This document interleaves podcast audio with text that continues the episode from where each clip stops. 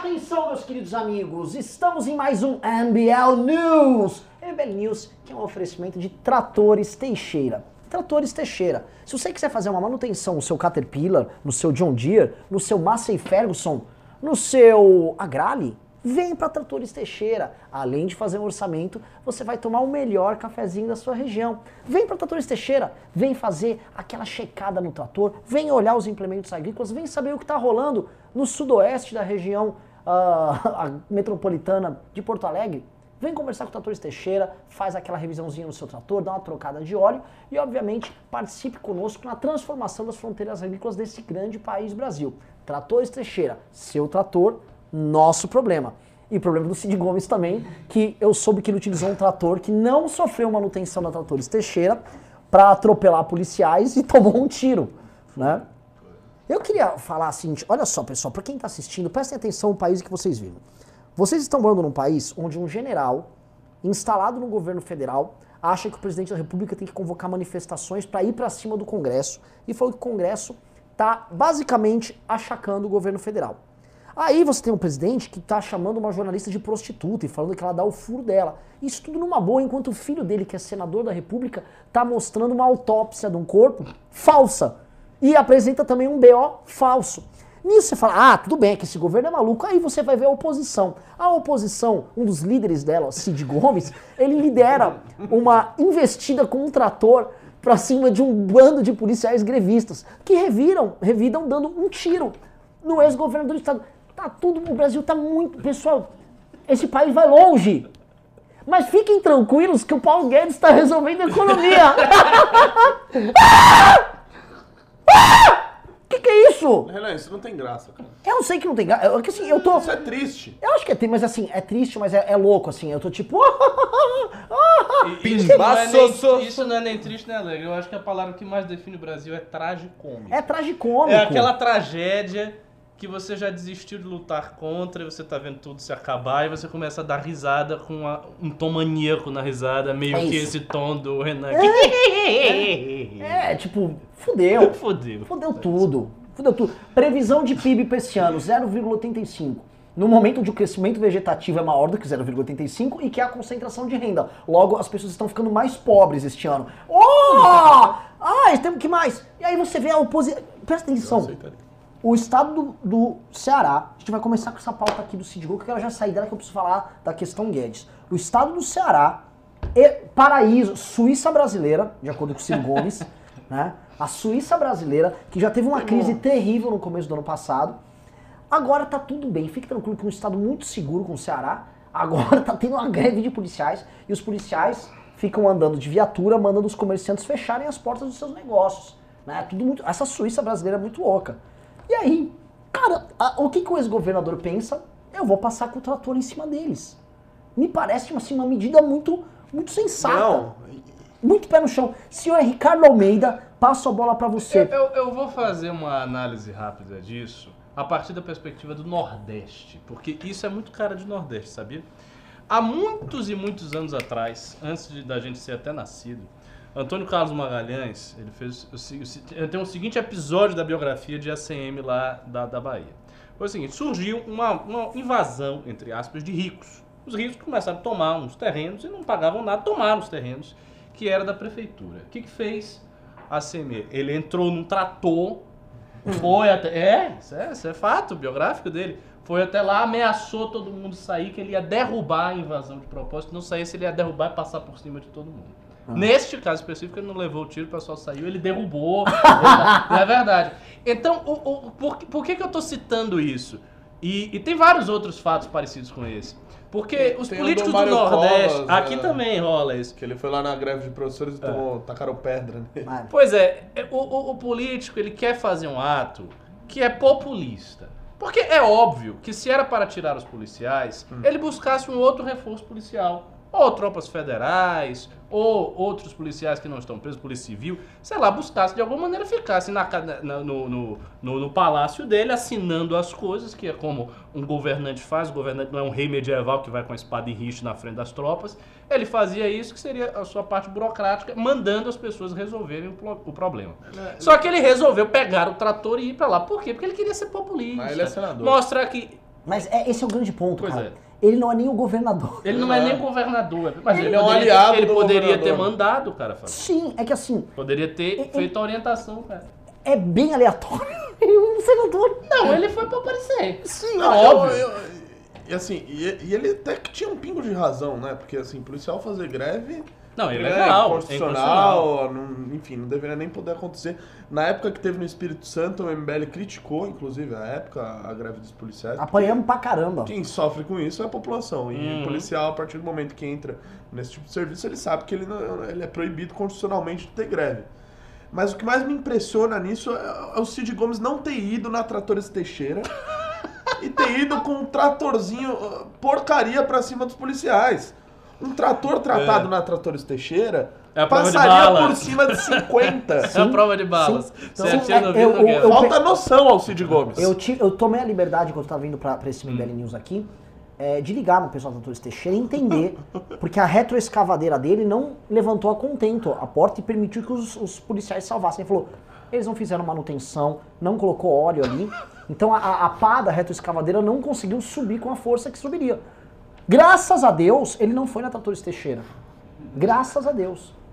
Pois é, então, assim, ele tá fazendo isso pra aparecer e assumir o risco. Eu acho assim, se você tá numa situação dessa, você tá assumindo o risco. Ele tava na frente de vários policiais amotinados, eu vi mascarados, os caras mascarados. Sim. Tava assumindo o risco de levar uma pedrada, de levar um tiro, e foi isso que aconteceu. E- E, isso e- aí não vai mudar nada na carreira política dele, né? entra, mas entra nos fazer. grandes episódios, os grandes capítulos da política brasileira. né? Verdade. Da, daquela época do Capa Preta lá, que deu um tiro não sei quem. Ah, do ex-governador da Paraíba, Cap- que matou um outro sujeito. Do irmão do Collor, que atirou em não sei quem. Esse daí entra nesse rol aí do, O- do altíssimo nível da política. Tem um rapaz aqui que tá dizendo, ele não jogou o trator em cima dos policiais, ele só quebrou o portão. O problema é que do outro lado do portão estavam os policiais.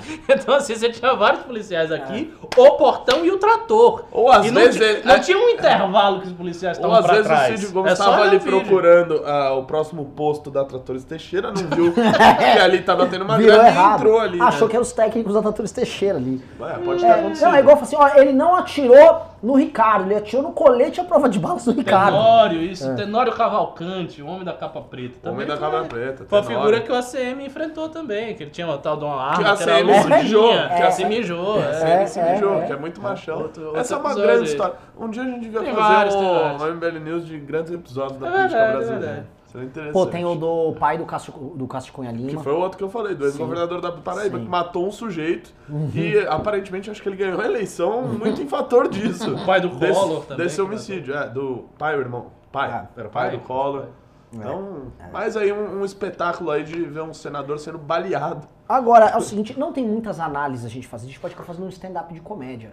Ah, não, eu acho que só é importante, talvez, informação importante pra quem tá assistindo, que ele tomou dois tiros, um atravessou a- a- aqui o peitoral dele. Foi um, foi um negócio meio, meio punk, assim. Não, ele poderia morrer. Assim, poderia o- ter morrido, o assim, Cid foi bem poderia sério. morrido.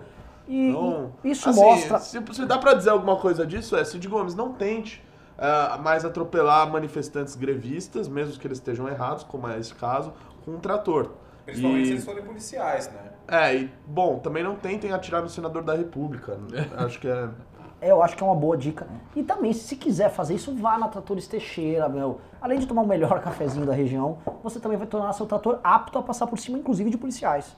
Porque um trator Massey Ferguson, bem revisado, ele, ele, trabalha, ele ele teria resolvido a missão dele ali. Eu não tenho dúvidas disso. Eu já fiz um test drive lá na Tratores Teixeira com o John Deere, que tem uma parte do obstáculo do test drive que ele passa por cima. né? Da gra... Pessoas. Inclusive, ele tem bonecos de policiais. Né? Você Vocês citam essas marcas todas, vocês sabem? conhe... Conheço. Não, falando sério, sabe? Conheço de Eu fui, verdade. na- eu fui na AgriShow com o deputado Arthur Moledo do Val. Olha só. Pois um é, grande pois é. operador Ah, do agro no estado de Eu, São Paulo. eu- defensor do agro, verdade. Defensor. E o- o- a- hoje em dia eu posso te falar com certa tranquilidade que John Deere e Caterpillar estão acima da média. assim, Sim, sim. De verdade. Tá bom?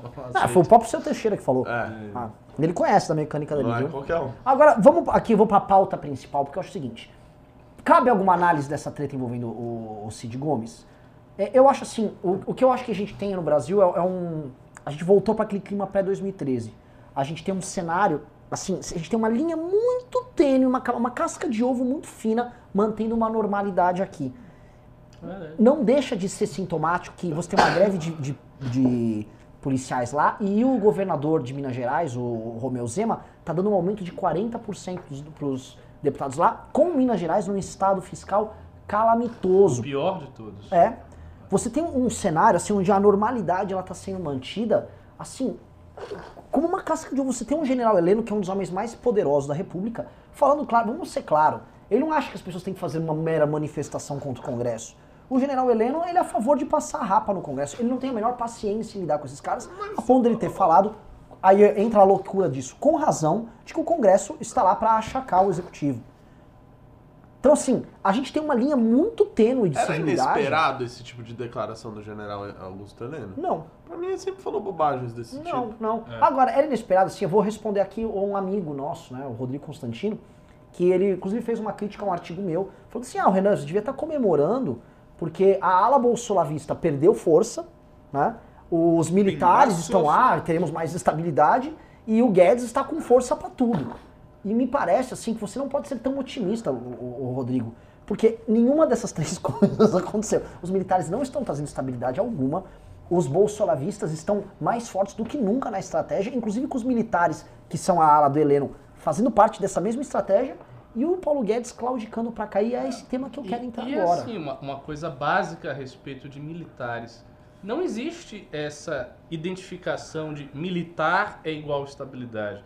Pra, boa parte dos golpes de Estado do mundo foram feitos por militares. Os, os militares são artífices da instabilidade, assim como da estabilidade. Não falar da instabilidade há e da e estabilidade. militares. Exatamente. Você tem várias correntes ali dentro que são correntes diversas. Dá pra perceber que o Heleno é alinhado com o Bolsonaro em relação a isso, porque ele dá uma declaração dizendo o seguinte, que o Bolsonaro não deve mais tolerar a chantagem que o Congresso lhe faz.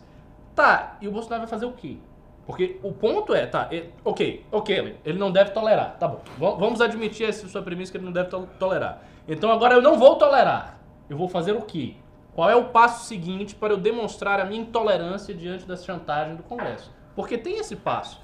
Porque assim, se ele estiver operando dentro dos limites normais da democracia, ele vai ter que lidar politicamente com o Congresso. Como ele está muito enfraquecido, ele vai acabar tolerando as coisas porque ele está fraco. Então ele não tem base, naturalmente, ele está numa situação de vulnerabilidade. Então, o que, que ele tem que fazer para não tolerar? Manifestação de rua, do jeito que foi feito, eu não creio que seja. Porque teve manifestação e não adiantou nada.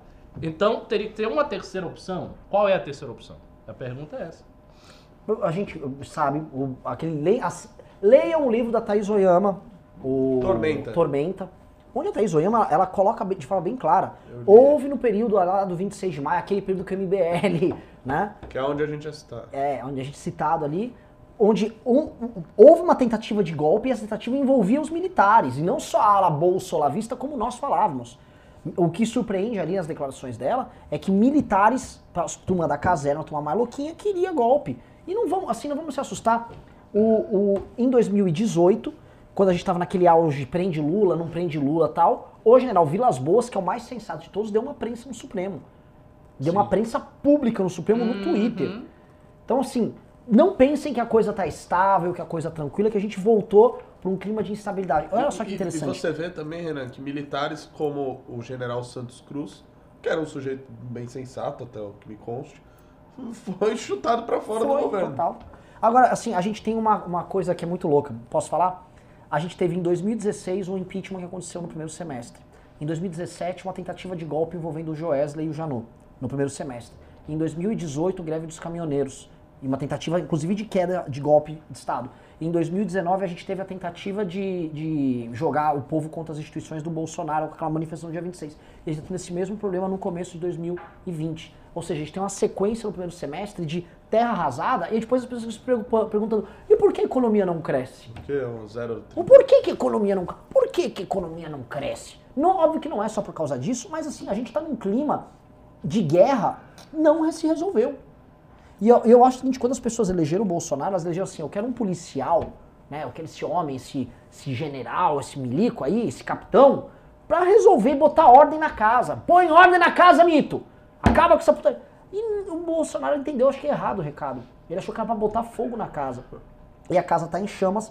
E é isso que eu vou entrar aqui nesse título, pra vocês que estão assistindo isso, e vou trazer aqui, né? O MBL News é o único único programa, seja na internet, na rádio e tal, que pertence, a gente é declaradamente do campo da direita, somos liberais econômicos, mas nós já estamos fazendo críticas à, à, à falta de, vamos assim, de realizações no campo econômico no governo Bolsonaro já há um tempo.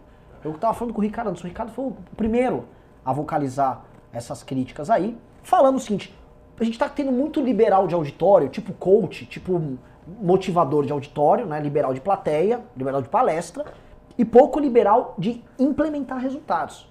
E a gente havia falado bastante tempo que é o seguinte, não adianta o, o Paulo Guedes, que é um cara que tem as ideias no lugar, é, fazer esse discurso bonito, só que na hora que ele vai para o Congresso ele tem 30 deputados.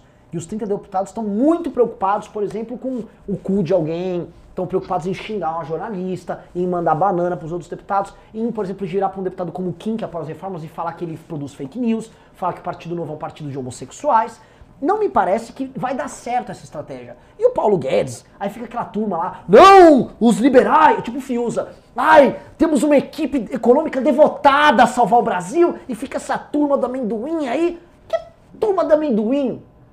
Vocês são os lunáticos. A gente tem um bando de comentarista político lunático fora da realidade que acha assim que as coisas estão acontecendo e tem outro. Não, tem nada acontecendo. O PIB cresceu 1,2, não vai passar porra de reforma nenhuma. O governo do Bolsonaro é uma bosta de governo que não sabe para onde está indo. E o Paulo Guedes começou a perceber e foi lá falar com o Bolsonaro e o Bolsonaro devolveu isso, as matérias falando isso. E fontes que eu conversei em Brasília, a mesma coisa, que estão assim. Ah, você não deixa eu tocar as reformas para eu implementar. E o Bolsonaro, você não me dá crescimento e só quer que eu me disponha com o aposentado, que eu me disponha com o funcionário público, ano eleitoral, porra! E tá um, um briga, casa que falta pão, todo mundo briga, ninguém tem razão. Ditado português antigo. Renato Batista. Eu quero falar um negócio quanto aos resultados. É, recentemente alguém disse que uma das bandeiras mais convictas do Bolsonaro nesse, liberal, nesse liberalismo recente dele é que ele virou muito a favor das privatizações e etc. Eu peguei um número, bom, pelo menos eu vi no ano passado, que foram criadas mais estatais do que foram privatizadas do governo Bolsonaro. É sério? Questão de criou do três ou quatro e privatizou uma. Também as grandes privatizações que a gente esperava, nenhuma andou. O Paulo Guedes, é importante lembrar também, mentiu muitas vezes durante a campanha falou que ia, é, ia zerar o déficit em um ano, falou que ia ter 1,5 trilhão só em venda de imóveis da União, que é uma bobageira, é mentira esse número. É um número fictício, lunático. Então, assim, eu não tô vendo também essa, essa equipe que a, a, no papel, sabe? Parece aquele time que é bom no papel, mas não tá jogando bola.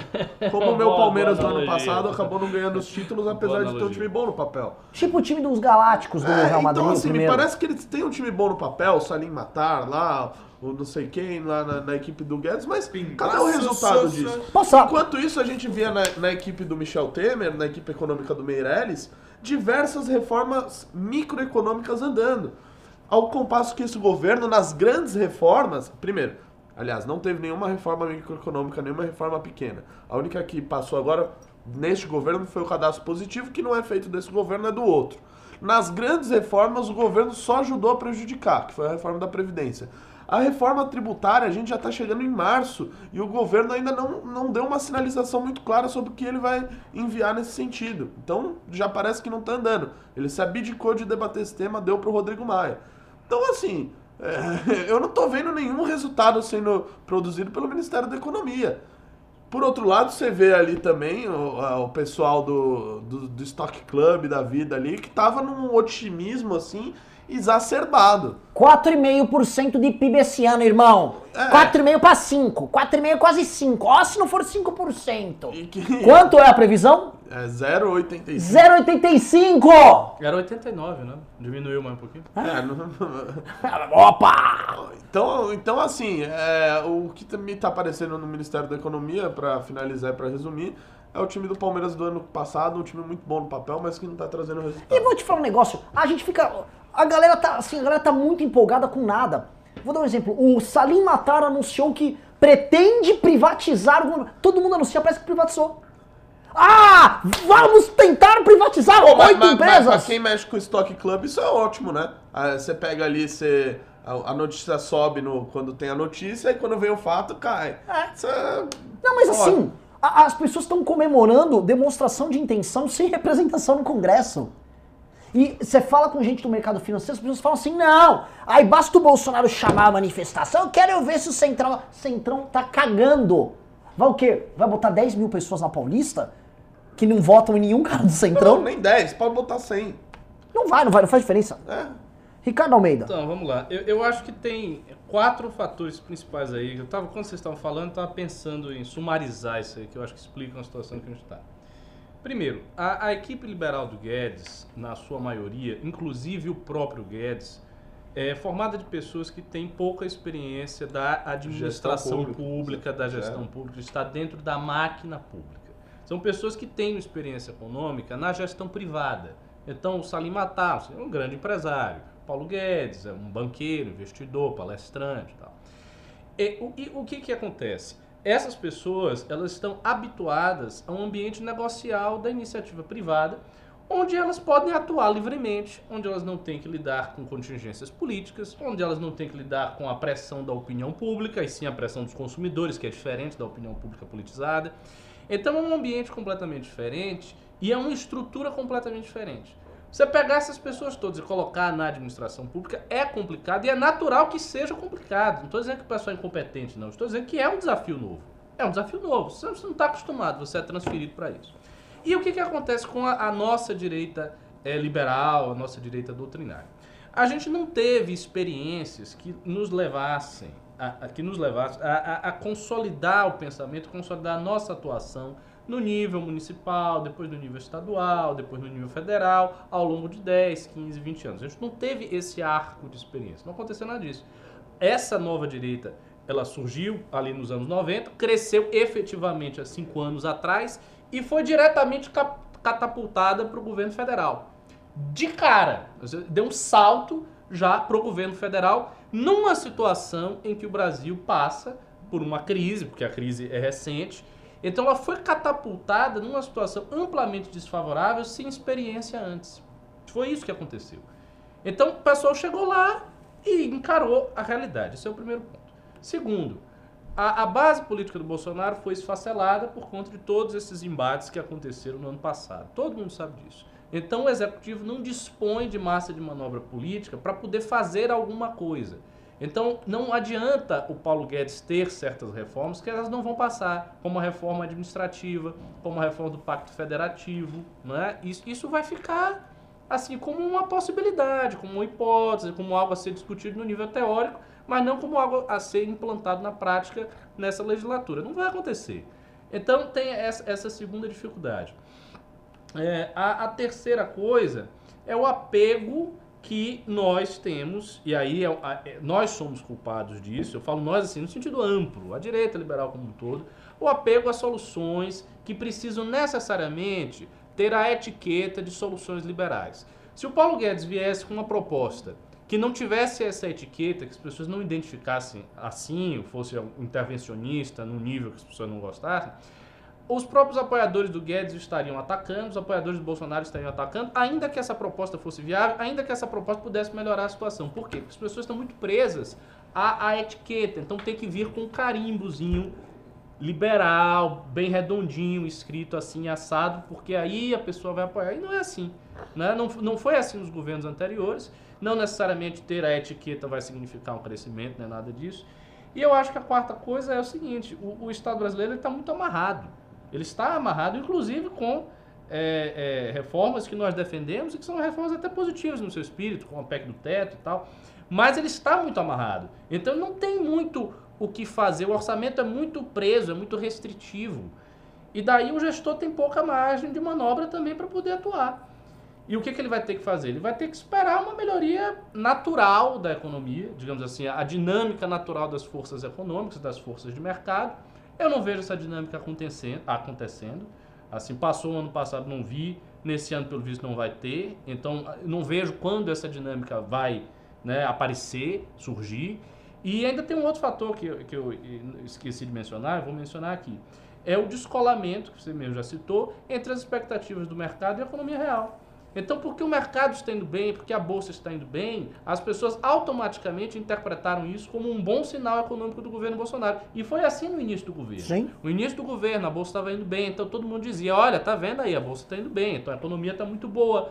Mas isso não se refletiu na economia real, não se refletiu em uma, uma melhoria das condições econômicas palpáveis, palpável para as pessoas, para a população. Então, as empresas não estão crescendo, não tem muitas grandes empresas que estão aí aparecendo no Brasil, eh, a população está melhorando, até a questão do emprego está melhorando, teve 644 mil vagas de emprego, mas com emprego também com, com baixa remuneração, os empregos qualificados estão indo embora já há muitos e muitos anos. Então não está acontecendo nada disso e há uma expectativa alta do mercado. Então a questão é a seguinte: os caras que estão operando na bolsa e estão ganhando, eles podem estar ganhando dinheiro. Isso não significa que você vai estar ganhando dinheiro. Não significa que o cara que está na ponta, ali, o empresário que tem uma pequena empresa, uma média empresa, vai estar ganhando dinheiro. Não significa que o cara que saiu da faculdade ele vai conseguir um, um emprego de o acordo motorista de Uber com vai ganhar mais. é isso, de exato. Nada disso se reflete aqui nessa base. Então, o que, que é importante, a meu ver? Esquecer um pouco a questão da bolsa, deixar isso aí, dizer, olha, tá, é um indicador bacana, mas não é um indicador que não está indicando muita coisa. Se preocupar com os indicadores reais.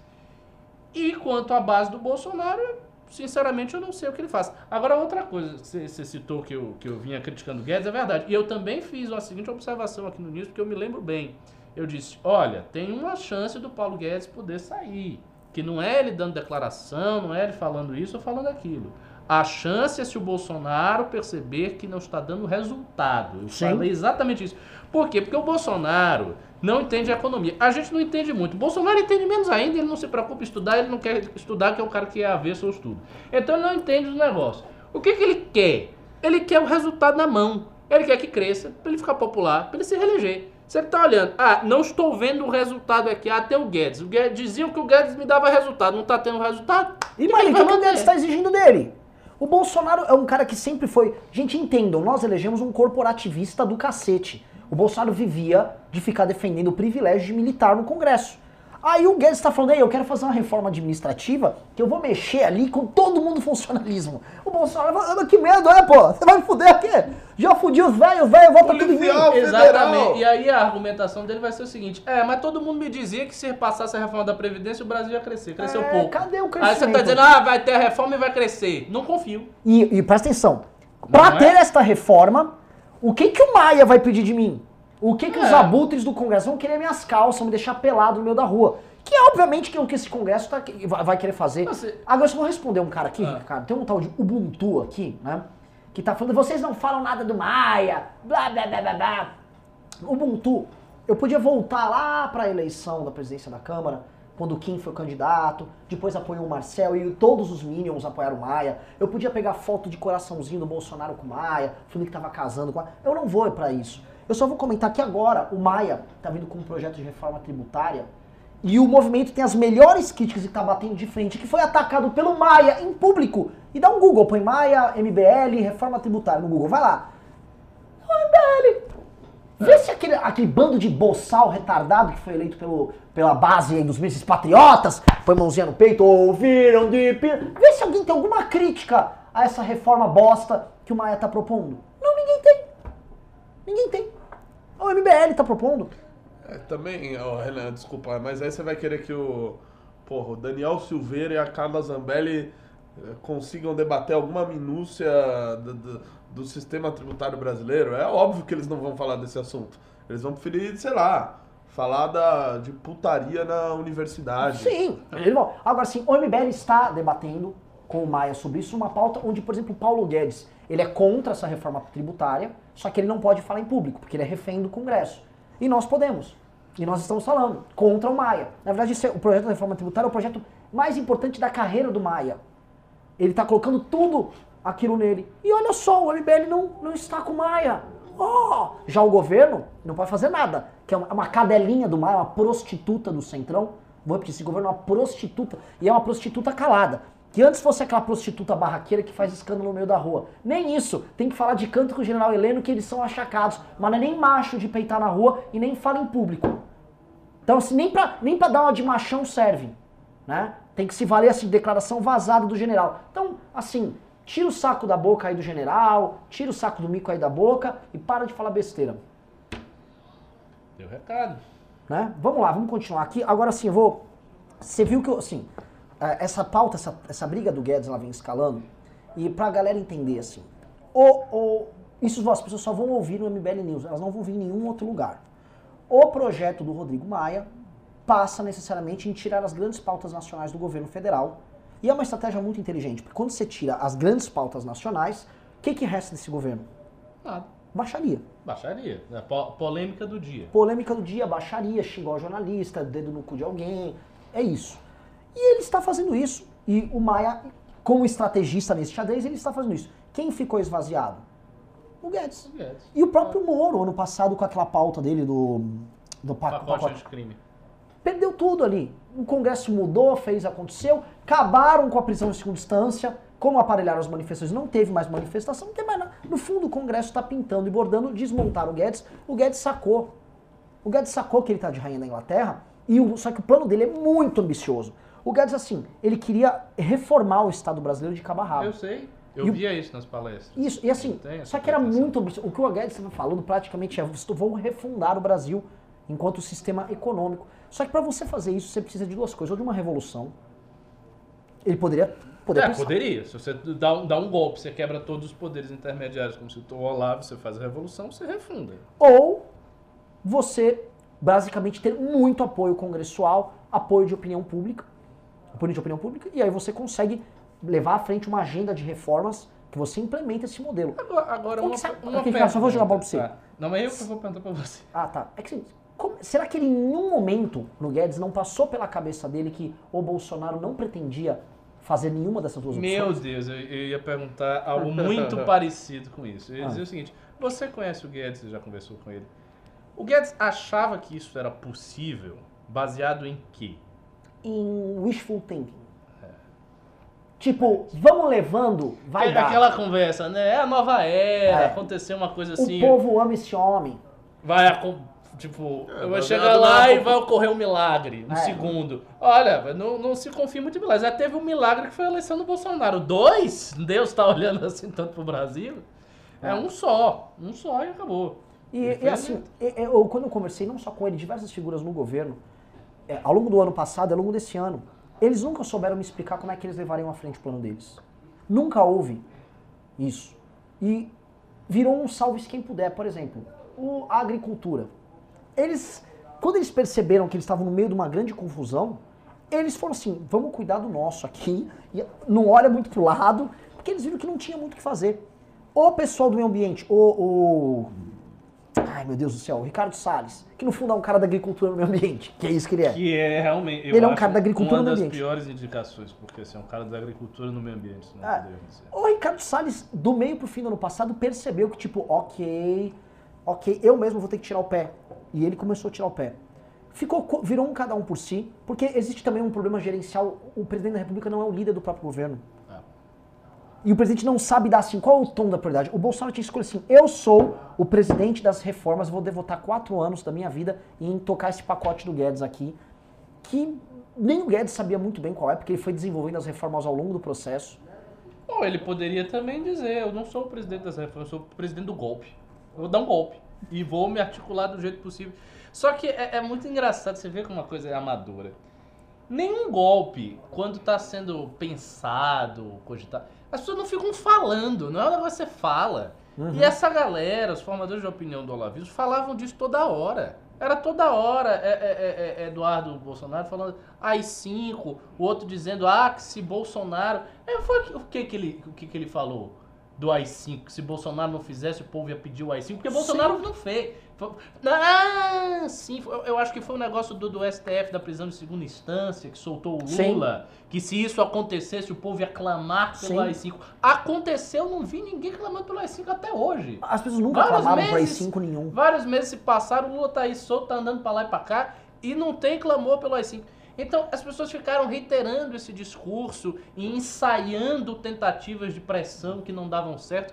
E isso, obviamente, é amador. Porque se, se você quer dar um golpe, você arma tudo, você prepara toda a estrutura por debaixo, como se fosse o, o iceberg, e depois você chega lá e você toma.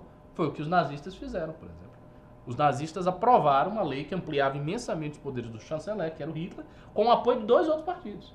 Que foi o Partido Nazista, que já era, olha só, já era o maior partido da Alemanha, dominava lá o parlamento, e com o apoio do partido de centro, que era católico, porque eles fizeram concordata com a igreja, e, e com o, apoio do Partido Nacionalista. E com 67% eles aprovaram uma lei plenipotenciária que ampliava muito os poderes do chanceler. A partir daí é que foi realmente construída a ditadura, deste jeito.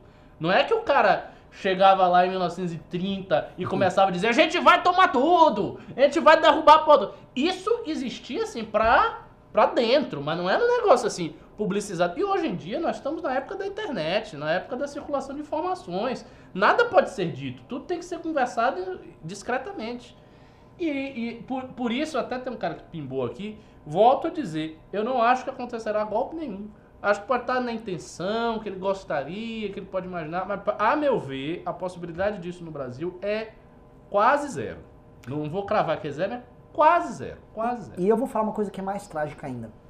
É, ao matar a Operação Lava Jato, como o governo matou a operação ano, ano passado, acabando com o potencial ofensivo sobre a elite política, esse ano está decretada a vitória das velhas elites oligárquicas do Brasil, com o sistema político partidário nosso, sobre o processo que começou em 2013. Exato. Fato dado.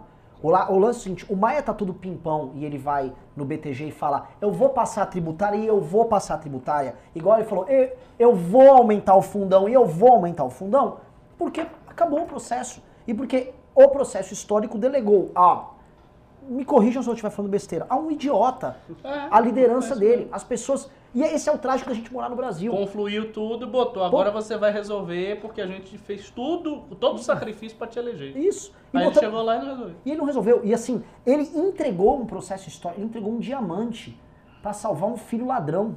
Pois é. Ele entregou, um, ele entregou um processo histórico. Aí fica aquele Josias Teófilo, aquele, aquele videomaker deles lá. Ah, fazer um, fazer um filme lá, onde o Olavo. Que Olavo? O Bolsonaro e o Olavo deram tudo isso de presente pro Centrão, pro Toffoli, pra soltar o Lula, pra ficar de quatro pro Rodrigo Maia. Vai vir falar de Revolução Brasileira, de. Vai tomar no cu, meu irmão. Vai se fuder. Bando de. Bando de picareta.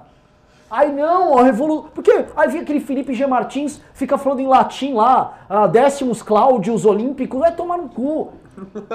Ah, não sei o quê. Então lá, tá mamando o Maia lá, nha, nha, nha, e precisa botar um fake pra xingar o Maia. E aí foi que eu que são, são, são cavaleiros templários. Só tem bundão. Porque na época do impeachment, esses caras nem existiam. Se precisasse tre- tretar com o PT na rua, ui, corre lá. Estou, estou, na verdade, teorizando como salvar a alta cultura. Espera um pouquinho que já já eu chego. Na época do pau, ninguém aparece, não. Aí fica falando grosso no Twitter, falando de revolução. O Bolsonaro entregou um processo histórico incrível pra salvar um filho ladrão. Que, Mas- nem roubou muito. mas- roubou pouco ainda. Mas foi exata. e- Bom, você, você tocou no ponto nevrálgico, no ponto nervoso da coisa toda. Como o esse processo de 2015 e 2016, eles não estiveram realmente protagonizando, e sim eles foram símbolos. Ou seja, as aspirações convergiram no Bolsonaro, mas ele não fez. Ele não estava atuando. Então ele não adquiriu sequer a expertise que o MBL adquiriu no processo. Sim. Nem isso ele adquiriu porque ele não estava liderando. Se ele estivesse liderando, talvez ele chegasse para a eleição muito mais calejado, muito mais esperto e não caísse em certas armadilhas que ele caiu. Mas não, ele não fez nada. Então ele foi assim, surfando, surfando, surfando, surfando e foi, e todo mundo, Bolsonaro, Bolsonaro, Algo meio Bolsonaro. até intuitivo, Exato, né? Ele meio tinha- intuitivo, ele ia pra onde o vento dava, fez tudo certo do ponto de vista cosmético, assim, do ponto de vista externo, ele fez tudo certo. Todas as posições dele foram inteligentes nesse processo. Se elegeu e aí veio o problema. Agora eu tô com a caneta. E aquela coisa. A caneta tá aqui na mão. O que, que eu faço? Como é- O que, que eu vou fazer? Entende? E é, é uma situação muito complicada. Por isso que, assim, eu acho que você se candidatar para o executivo, principalmente o executivo grande, é sempre um gesto de muita ousadia, de muito atrevimento. A pessoa tem que, tem que ver se ela tem a capacidade, a fibra, a forma mentes de se posicionar desse jeito. Porque o Bolsonaro não tem. E tá muito claro que ele não tem. E agora vai ficar aí, patinando. E eu acho que esse ano todo vai ser isso. Vai ser isso. Agora, eu não imaginava que esse ano seria mais instável do que o ano passado. eu imaginava o seguinte. Eu vou falar Esse aqui. ano vou- ia ter um crescimento eu, eu, acho, razoável. eu achava o seguinte, você ia ter algum tipo de crescimento, vamos falando em coisa de 2,5%, 3%, e aí o governo ia pensar o seguinte, eu tô criando meu partido aqui, vai ter um PIBzinho aqui, eu tô comprando as emissoras de TV, e- porque o governo tá comprando, a mamata não acabou, só lembrando, tá? Pra todo mundo que fala que a mamata acabou, governo recorde em Só liberação de de, lugar. mendas, é, só mudou a alocação da mamata, a mamata Não é só mais mudou de forma a Globo, é mais a Record. e alocou a grana ali e ele ia ter estabilidade para ele poder surfar esse louro e vai lá e se aproxima dos evangélicos. Vai o que eu tô vendo é outra, é o Bolsonaro se preparando para uma guerra enorme e questionando o Paulo Guedes pela inexistência do crescimento econômico, cara. E, gente, pre- presta atenção, vocês não acham que tem um monte de militar do lado dele falando, ô meu irmão, Claro. vamos lembrar... Faz uma política mais liberal, cara. Na nossa Não, época, não, a gente Lembrar não... como foi os militares, que cresceu realmente. Na nossa época não tinha esse papo, aí era delfinzão. Grandes projetos nacionais. Vamos construir umas 10 hidrelétricas aqui, vamos construir umas 20 estradas, vamos construir isso, aquilo. Que até, presta atenção, até dava pra fazer com dinheiro externo ano passado e o Brasil adotou uma política externa ridícula. Ficou postando os Estados Unidos que não querem botar dinheiro deles em- aqui. Eles querem que todo mundo põe o dinheiro lá.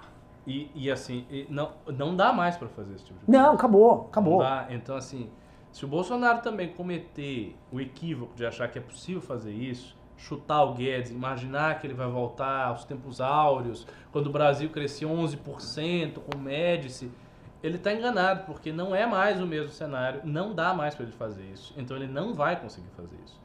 Então ele também tem que ter muito cuidado ao fritar o Guedes. Porque se ele tirar o Guedes, pode ser que piore. Porque é a tal da coisa. O governo ainda tem, por exemplo, esses 30% que não gosta, 30% que tá mais ou menos e 30% que apoia, isso ele ainda está conservando. E por que, que ele está conservando? Porque a situação econômica, outra coisa que eu estou falando várias vezes, a situação econômica não está piorando. Então as pessoas sentem que a coisa está assim, tá plana. Se piorar, essa tá, relação né? muda. Não, mas, mas veja, esse crescimento ele, ele é irrisório e tal. Mas assim, não há uma sensação de que. Concentração de renda. Eu sei, mas não há uma sensação de que a crise está aguda, como aconteceu com o Sim, Dilma Rousseff. claro. Ali com o Dilma Rousseff foi Uma uma crise aguda. Então as pessoas perce- percebiam, viam as empresas quebrando, as pessoas Sim. ficando mais desempregadas. Isso é uma coisa assim que é, é clara. Se tiver uma piora, se chegar e, por exemplo, essa, reforma tributária, que eu não entendo direito, mas o Renan está dizendo que ela vai encarecer a vida das pessoas, da classe média, sobretudo e tal.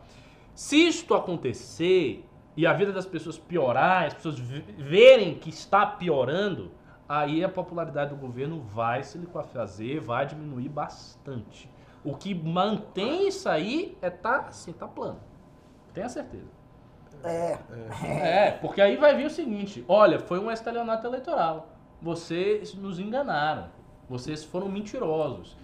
E as consequências disso para a direita são muito grandes, porque se isso acontecer, é, é um ciclo inteiro dentro do qual está a MBL, Partido Novo. Todo mundo. eh, Todo mundo. É um ciclo inteiro que vai ser questionado, um ciclo inteiro que vai entrar em xeque.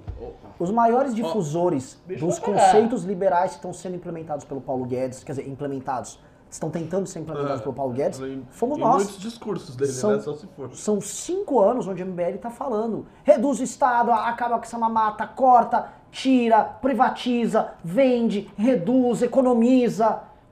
E de repente a gente vai ser. as a- o Ciro, um Ciro Gomes, um debate. Olha esses meninos doutrinários aí, esse liberalismo de goela deles. Olha ali o que regeraram Tesouro, com esse entreguismo, esse entreguismo de merda aí, é o que fizeram. Vão virar, vão virar. E assim, a gente vai ter que ter hombridade de encarar isso no debate público Sim. e entender. E- E, é o do game. E, e confrontar, defender os próprios valores, Mas- mas entender que esta simplificação que foi gerada em cima de chavões e transformar a política brasileira, a administração do Estado brasileiro, numa repetição de chavões, não está dando certo. Não está dando, não vai dar certo. Por isso que eu já lhe faço um apelo público. Converse com o Arthur para não ter esse tipo de simplificação no discurso dele. Quando ele for pro pau, Não, para não a terá. candidatura. Não, é, impor O Paulo é Guedes importante dele é... mesmo não, Não é ter. Não, mas o cara tá certo. E eu tô, eu tô falando É, sério, é é, importante não ter, porque a gente corre um risco, o risco não, não é pequeno, é um risco grande. Tem que chegar lá, ele tem que estudar, tem que ver no detalhe, fazer um negócio factível, bem assim, harmônico, não, não prometendo coisas impossíveis, prometendo coisas bem viáveis. Pra deslizar bem, porque ele é um cara que tem um potencial eleitoral imenso. Então pode acontecer dele chegar e bombar, porque ele tem potencial eleitoral. Todo mundo sabe que ele tem potencial eleitoral. E ganhar. E aí, quando ele ganhar, é o MBL aí. Pra- São Paulo e nós e acabou. Só pra pontuar uma coisa também aqui, quem assiste MBL News fielmente viu que eu já, já dizia que Paulo Guedes é um excelente youtuber, mas como ministro é meio complicado, né? Tanto que não conseguiu implementar ah, praticamente nada. Agora, saiu uma notícia de que o Paulo Guedes ele teria ali com o Bolsonaro é, uma espécie de combinado um tempo, né? O Bolsonaro, ô, faz esse negócio crescer aí, senão você tá. vai ficar meio difícil aí, tá ok?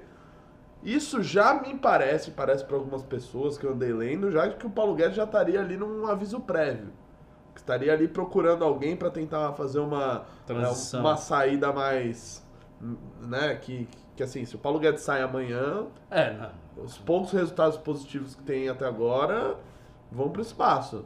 Agora, o Né? Paulo O, Guedes... o nosso, nosso amigo Stock Club, a bolsa vai perder uns 3, 4 mil pontos. Só? se o Guedes sair, em um 3, dia. 4 mil pontos? Em um ponto? Em um Ah, dia? Não é nada, a gente tá com 118. Não, mas em um dia. Ah, tá, tá. Isso é pra Tá um caralho. circuit break. É. Então já vai, vai acender um alerta muito grande. Então já tem gente dizendo que ele tá ali num aviso prévio, talvez procurando alguém, né, pra, pra sair mais de boa. E eu acho o seguinte, o Brasil tem bastante reserva internacional ainda. E o Bolsonaro, se ele quiser queimar lenha pra se reeleger, e presta atenção, o Bolsonaro queimaria a lenha que for pra se reeleger. Tranquilamente. Sim. O Bolsonaro queimou o próprio partido no Congresso pra se manter puro com o seu discurso Ele eleitoral. queimaria até o eleitorado dele. Ele queimaria o que for pra ficar no poder. Será que ele queimaria o filho dele? Ele queimaria... Isso não. Isso não. Isso não. É, Isso não. é. Aí, aí você chegou ao, ao limite moral do Bolsonaro. Pra ver como ele pensa, me- me- a lógica familiar. É uma muito pequena. Ele, Não, mas acho que ele tá indo até onde der. Até onde dá pra defender o, Rapaz, eu Se não ele sei. se pegar o batom na cueca, ele. É. Não, não, mas não, não sei. não acho. Nunca não. foi muito próximo de mim. Pode ver, pô. é, é o que ele fez com o irmão dele. Que é- era funcionário fantasma na Assembleia do Estado de São Paulo. O que, que o Bolsonaro disse quando foram É. lá atrás dele? Mas é irmão. Ele né? que se foda! É, ele que pau nele! Aí hoje esse irmão é lobista, né? Hoje esse irmão é é lobista dele. no Vale Mas do fica Ribeira. tranquilo, a gente é é ladrão com Maia e o Bolsonaro é muito honesto, né? Ó, nhé, nhé, nhé, a minha aqui, ó, a minha no teu rabo, meu irmão. Vamos voltar aqui. É, porque assim, a gente tem que falar a, re- a real. As pessoas, o brasileiro tem uma disposição a ser otário. O brasileiro, assim, sabe, o Brasil, o Brasil é um dos países que mais tem piada de corno. Um fica rindo do outro de corno. Ah, o corno, porque todo mundo acha que é corno. Todo mundo tem uma sensação de que, tipo, tá, sendo, tá se fudendo, tá sendo passado pra trás. Porque a gente tem uma vocação de otário. Grande interpretação da psicologia brasileira a partir do corno. Esse cara é um, O Renato- um o hermeneuta. Buarque de Holanda. Um hermeneuta de Falcão. Mas não é? A gente tem uma cultura da, da, da cornitude, porque a gente sabe no fundo que todo mundo tá passando um ao outro. E por que um passa outro pra trás? A gente, tem, a gente tem oferta de malandro porque a demanda de otário é gigantesca. Tem muito malandro, tem muito confiança entre otário. as é é baixíssimo. bem Então o brasileiro gosta de ser feito de otário. Viu um cara com a arminha ali, é isso aí. E aí já os cara, o Brasil já tá sabendo que o cara, Bolsonaro tá enganando. Só que ele, né, vamos fingir que tá tudo bem. É isso, entendeu? As pessoas estão querendo se iludir aí. Então se iluda, vai dar Tá merda. tentando. né? Agora sim, o que eu fico triste é que a gente tá realmente avisando que vai dar merda. E assim, é assustador o nível de verossimilhança entre as nossas previsões nesse, né, nessa bancada aqui com o que tá acontecendo. Ah. Eu me assusto porque assim, eu tenho vontade de pegar esses MBL News e a gente recortar as principais falas no último ano e fazer assim, tá aqui ó, pum. Eu acho que no futuro a gente poderia fazer um livro, algum compilado com as análises feitas, Sim. com prova de que foi feita. Sim. Entendeu? Isso é uma coisa interessante de fazer. Sim, porque assim, Mostrar tudo claramente. Olha, tudo, disse tudo isso, que tá rolando aqui isso, foi, disse isso. foi dito, foi previsto, foi falado. Eu, eu gosto, assim, é, e certas coisas. Essa semana, né, quando falaram, ah, a ala ideológica perdeu espaço, os olavistas se ferraram. Os pouquíssimos que saíram falando, "Hum, não, não, não, não, não. Quem? Bota aí o cálculo. Não, teve o Martim, teve você. Martim, você, pessoas. você falou no Twitter? Não Ou falei sobre isso, mas É, eu foi- também, mas mas, eu curti o tweet, Eu, o Martim, do Martim, o seu. o, a Vera falou, a Andreasa falou. Tipo assim, fiquem com o pé atrás. Tinha uma turma guedista, né? Que essa, essa turma. Ah! Agora vai! Não foi. Não foi. Tá tudo mal. boquinha feia, sem entender. E aí eu- as pessoas ficam bravas com a gente, porque a gente fala real. Porque uma das coisas que o brasileiro não quer é que vo- é avisam você é corno. É. Se alguém avisar pro brasileiro que ele é corno, ele fica bravo com quem avisa e não com, com quem meteu mesmo o da análise econômica, a questão do Guedes e tal, o papel dele ali. Quando você fala isso, porque assim, como o nosso público se purif- purificou muito de milho, não tem mais tanto milho, mas tem muito liberal, do- aí o cara não gosta. E é, é muito simples, é só você olhar. Olha o número e diga, tá tendo crescimento exponencial, tá grande, tá bom? Não, então acabou. Não, não tem nem o que discutir. Não tem nem o que discutir, pô. Se você tem uma previsão de 0,89 ou 85, você não tem nada. Poderia discutir se você dissesse, não, olha, a previsão aqui é de 4%. Ok, tá, erramos. Mas não é. E a gente sabe que essas previsões estão sendo recalibradas para menos. Sistematicamente elas estão sendo recalibradas para menos desde a época de Temer. Desde a época do Temer já estava sendo recalibrada para menos, porque sempre vinha um problema político, é recalibrar para menos, para menos, para menos. Nunca para mais. Nunca, sabe? E quando foi para mais, foi, foi fake. Mas uma coisa é dizer, não, agora está subindo a ladeira. Não está subindo a ladeira. eu queria que me colocasse um monte de economista aqui para responder isso que eu vou falar com você. A gente já falou isso antes. Quando você tinha, no começo dos anos 20, né, ali aquele, o- a, a economia cafeeira, o Brasil exportando, você fala, por que, que o Brasil está crescendo? Aí está tendo uma industrialização em São Paulo. Você sabe explicar? Isso. Aí teve a Primeira Guerra e a Segunda Guerra, substituição de importação, ciclo econômico, boom demográfico. Você sabe explicar. Tem um, Uhum. Temos aqui um ciclo aqui duradouro de crescimento. Aí teve o, o militar. Militar, muita obra, não sei o que, emprego, papapá.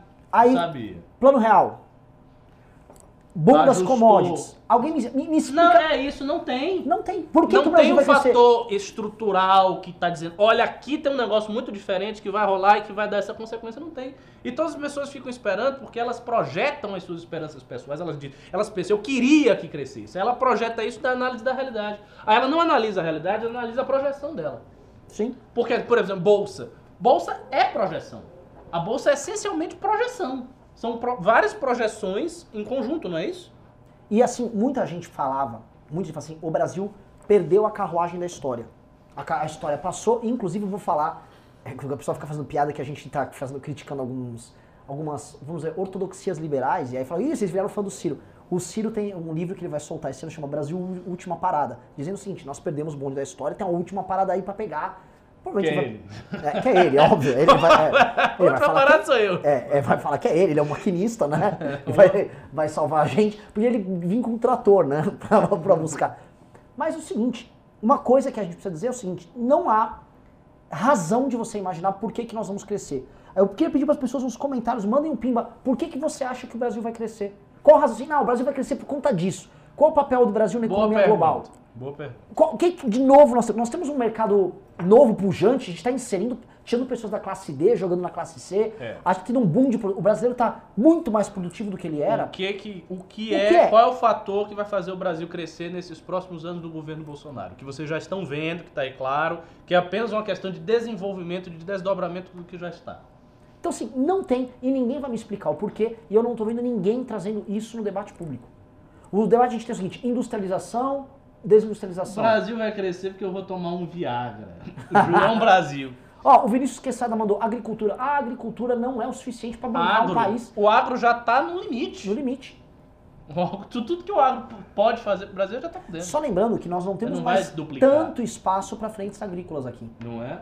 E lembrando outra coisa, o Brasil é um exportador de matéria. Você sabia que a China. Ó, o pessoal está dizendo, abertura de mercado, a China cresceu graças à abertura de mercado. A China cresceu graças a um processo ferocíssimo de industrialização que fez ela ser uma potência industrial e começar a vender produto adoidado para tudo que é canto. Foi isso que fez a China crescer. Sim.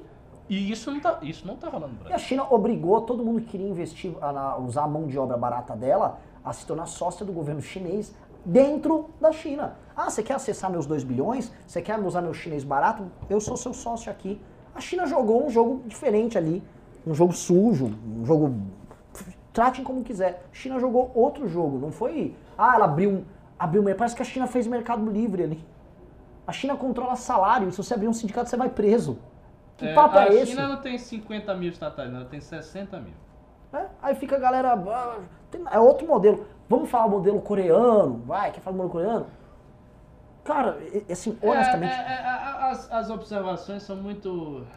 é, cortar 50% dos políticos, mamando na teta gorda, reforma política e administrativa. Eu, eu, eu vou dizer o seguinte, por isso aqui, vocês estão que nem a gente, vocês não estão percebendo também fator nenhum. É, tá tentando achar uma coisa aqui Cherry meio vaga, É. mas não tá rolando, pô. Quando, te- Cortar 50% por Quando da, tem- da, da bilhão. Quando teve aquele crescimento do- da época Lula, foi um crescimento é, é, não estrutural, tanto que depois caiu. Mas você tinha, você tinha claramente alto de commodities, então dava pra entender, ah, subiu aqui, então tá ganhando mais, portanto tem um crescimento. Agora não tem nada disso não. Não, e assim, e mesmo naquela época as pessoas sabiam explicar. Não, claro, gente, a China tá puxando, a China tá crescendo 15, 13, 18, 12%.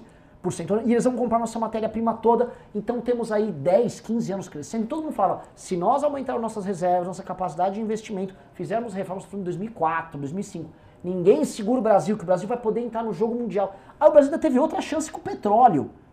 Achamos petróleo. Ah, achamos petróleo! Puta que pariu. Todo mundo achava que agora vai. 1.100 pessoas, hein? Um programa do campo da direita crítico a esse governo, 1.100 pessoas. MBL acabou. Só queria dizer isso, já era. Estou procurando uma coisa né? aqui. Então, todo mundo.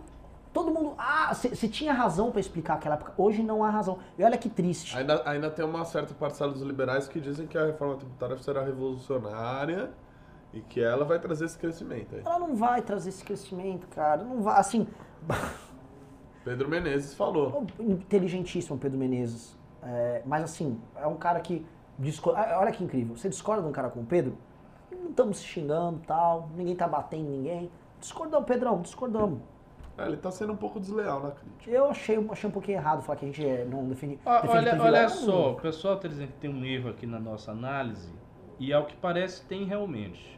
A questão é que o PIB foi revisado de 0,9 para 1,2 e o PIB em 2020 está estimado em. Vamos ver, vamos ver, vamos ver. A ONU estimou em 1,7 em 2020. O Ministério da Economia estimou em 2,4. Ah, o mercado, três dias atrás, estimou em 2,23. Então não é, zero, não é exatamente 0,89 não, viu? A gente, eu não sei exatamente. Eu sei que eu vi esse número em algum lugar, mas eu estou vendo aqui outras estimativas. Agora, eu sinto dizer a vocês, eu continuo achando que vai crescer menos que isso. E eu continuo achando que a, as estimativas que vão vir serão estimativas de correção para baixo. Fi- Fica aí a cravada. Então, vou Andreasar aí. Eu acho que as estimativas que virão são estimativas de correção para baixo e que 2020 não vai crescer 2,20 nem 2,4. Vai crescer Bom, menos que 2. Ricardo, as Mas- estimativas de crescimento da economia japonesa foram reduzidas em 6%. O co- a gente está esquecendo um detalhe, tem um detalhe que não tem nada a ver com isso. O coronavírus parou a China. O coronavírus, a, a a- a província de Wuhan, lá onde teve coronavírus, é a segunda província mais industrializada Não, lá. claro, mas assim, o coronavírus pode ser resolvido também, né? Ele pode, mas o ano já foi comprometido também. Tem também esse aspecto. Então, assim, é um ano que a gente está lascado nesse ponto. É. Eu vi as pessoas falando, né, não aqui no chat, mas eu vejo galera do mercado comentando é, que há uma previsão de melhoria muito grande na construção civil, que é uma coisa que estava parada e você pode ter. Isso é bom. Então, assim, esse é um setor que pode, mas no fim do dia a construção civil vai depender de pessoas consumindo. E lembrando que a, a, a época do grande PAC, da mamãe Dilma, teve muita construção civil com um crescimento artificial, bolha, É, pum, quebrou. depois, pum, quebrou. né? Não que eu acho que tem uma bolha, não tem bolha aqui. É, Hoje a gente tem o contrário de, uma- de um processo de bolha. Mas o que a gente tem é as pessoas. As pessoas ganharam dinheiro para sair comprando apartamentos. Está tendo isso? Não tá? Não sei. Então, é isso. Um cara, todo mundo falou assim, a prisão é de 2,30 de 1,85. Falaram aqui ontem do, do 1,20 e do 0,85. Não, te- teve. falou que foi o IBCDR. É, é, não, isso saiu em algum lugar. Isso saiu em algum lugar. Eu vi na, eu vi na pauta do News, saiu em algum lugar. De qualquer sorte, se a gente estiver enganado, melhor. Melhor, Se o gente. Brasil conseguir crescer 2% ou mais de 2%, é excelente. Porque nesse ano foi corrigido para 1,12, que eu vi aqui, 1,2, ou seja, menos de 1,5. Se nesse ano crescer mais, a gente está num ciclo ascensional pequeno, muito modesto. Vale lembrar que é um crescimento pequeno, as pessoas não vão também sentir isso de forma muito tangível, mas se acontecer, melhor ainda. Bom para o governo Bolsonaro, bom para o Brasil. Mas eu, sincer, eu, sinceramente, acho que não vai ocorrer. Até porque eu tô ouvindo esse negócio de crescimento a mais de 2, a 3 e tal. Ó, há um bom tempo que eu ouço isso aí. Eu vou- Do mesmo jeito que eu ouço esse negócio que o dólar vai ficar baixo. Eu, fico, eu- várias dessas- dessas coisas que eu leio aqui, eu fico, ah, o dólar vai, ser, vai ficar baixo, não sei o que. Vai... E aí quando eu vou olhar a realidade, nunca é. Então o pessoal que tá fazendo previsão tá errado. E aí falam, ah, mas vocês não entendem nada de economia, vocês são uns bostas, vocês não sabem porra nenhuma de economia. Mas os caras que entendem de economia estão fazendo as previsões e estão dando É errado. verdade? É, é, eu vi que o, Eu, entendo a realidade. O André Esteves deu uma palestra esses dias que ele falou que ele acha, quando ele disse que ele acha que ele tem certeza, que o dólar não vai descer porra nenhuma. Ele disse isso. Pois é, E o André assim, Esteves não entende economia? Ah, e- e- esse é um dos homens mais E inteligentes. falou não que é? a taxa de juros também não vai, não vai cair mais. Já chegou no seu No, no limite. seu limite. Declarações Pois nada hum, hum, otimistas. Alviçareiras, né? É. Eu não tô, eu, eu não tô, assim, a, a galera tá assim, ah, mas vocês estão rindo aí. Eu não tô nem, eu tô rindo de desespero. Eu tô rindo assim, eu quero ver quando a gente for pro debate público e a gente for, não, mas vocês estatizaram a economia, os caras vão rir da nossa cara. É. É foda, é foda. E aí só vai, e aí vai ficar sempre essa desculpa, ah, mas a gente não conseguiu liberar porque tinha política. Sim, vocês não sabiam que tinha política? Você não sabia que tinha um congresso? Vocês achavam que era ditadura? É. É, ou talvez achar. Não é? É, a, a ideia da nova era que as pessoas imaginavam era mais ou menos essa, tipo assim, A opinião As pública pessoas- vai passar o trator O público do... não entende. Assim, se você for pedir pra uma pessoa explicar a diferença do Senado pra Câmara, as pessoas não vão entender. Se você for pedir pra explicar, tipo, que na verdade o, o, o Moro não prende ninguém sendo ministro da Justiça, Sim. as pessoas vão ficar atônitas. E muita gente realmente achava que, tipo, o Bolsonaro botou o Moro lá, aí o, tipo assim, ó, vou botar isso aí pra passar no Congresso, ô Maia, abaixa o olho aí, esse Moro. O Moro ia aparecer como um camburão, ia levar uma. As pessoas, ah, as pessoas não entendem. O Moro foi lá, capturou os ladrões do Congresso e, e fez uma limpa. Vamos lembrar que as pessoas acreditavam que os caminhoneiros iam Muito derrubar o bom. Brasil. E as pessoas. Ricardo, não tô brincando. Um trend importantíssimo da, da época do impeachment até a- a- o golpe dos caminhoneiros. era achar que você ia fazer uma limpa geral e que o Moro ia ser o juiz disso aí.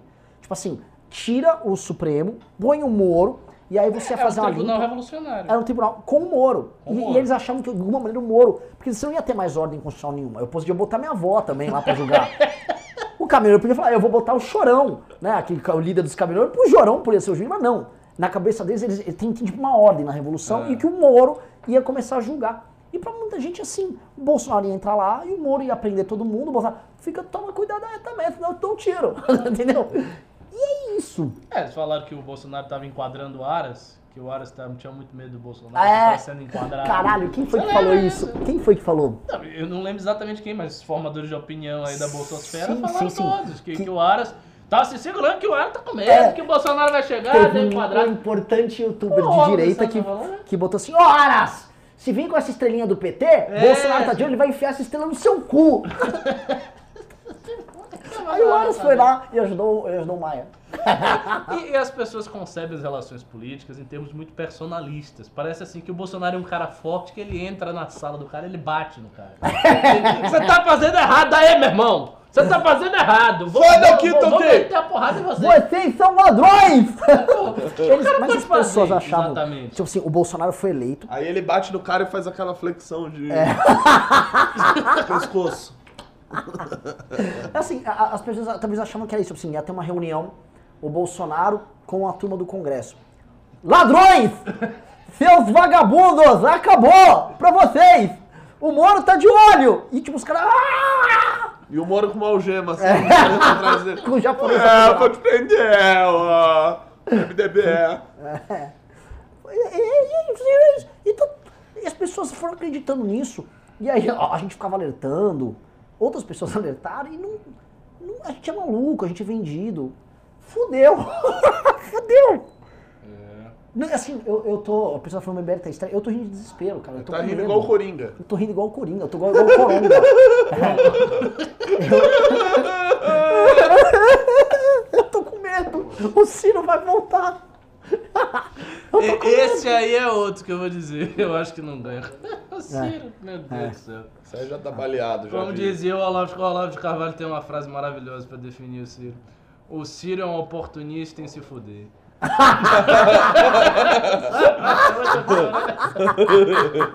é toda oportunidade que ele tem de, De se fuder, é, ele pega. Porra, Esse velho podia ficar só xingando os outros em vez Mas de não é? ficar tentando, porra. É. Não, não, cara, assim, é, outro dia hum, eu tomei umas broncas porque eu comecei a elogiar o Alan dos Santos. E eu tenho que elogiar, a gente tem que começar a elogiar o Olavo, fala coisas maravilhosas também. E eu posso falar, o o Alan dos Santos é muito bom. Um cara como o Alan dos Santos é importante, falando as coisas, sendo o cara que ele é, ele é muito bom. Não é? Bom pra Conseguiu caralho. E posso acender falar, aí na é aqui. muito estável. Ele vai estar lá defendendo aquelas coisas lá o tempo O todo. Alan dos Santos é uma das figuras mais estáveis do governo. E não é mentira. Nenhuma, não é mentira na, alguma. na direção dele, ele está ali. Sempre Tá na direção. sempre lambendo a bota, né? É sempre. Olha, e não é nem digo que lambe a bota, ele joga dentro do governo. Ele joga, na verdade. Assim, ele joga, ele denuncia, é igual o Carluxo. Tá lá, é cotovelada no general aqui, é porrada no vagabundo ali, no comunista infiltrado e tal. O Alan tá lá. E assim, o Alan nos odeia. Nós inclusive processamos o Alan, tem um processo contra ele rodando. Eu acho o Alan hoje do caralho. Eu acho o Alan. Puta que pariu, ele vai afundar o governo, mas vai afundar até o fim. Entendeu? Ele vai até assim, vou até o fim ali. É foda. É, É, é. o pessoal tá falando que a gente tá muito histérico. O pessoal, a gente tá histérico. Aguarde, aguarde o próximo. Para de amanhã, as próximas notícias. Você vai ver a histeria É que, Ricardo, do ó, assim, nós sempre falamos muito que existe uma espécie de, um- de uma trinca, né? É, Olha, o pessoal tá, tá falando milhões de vezes que é mentira esse negócio.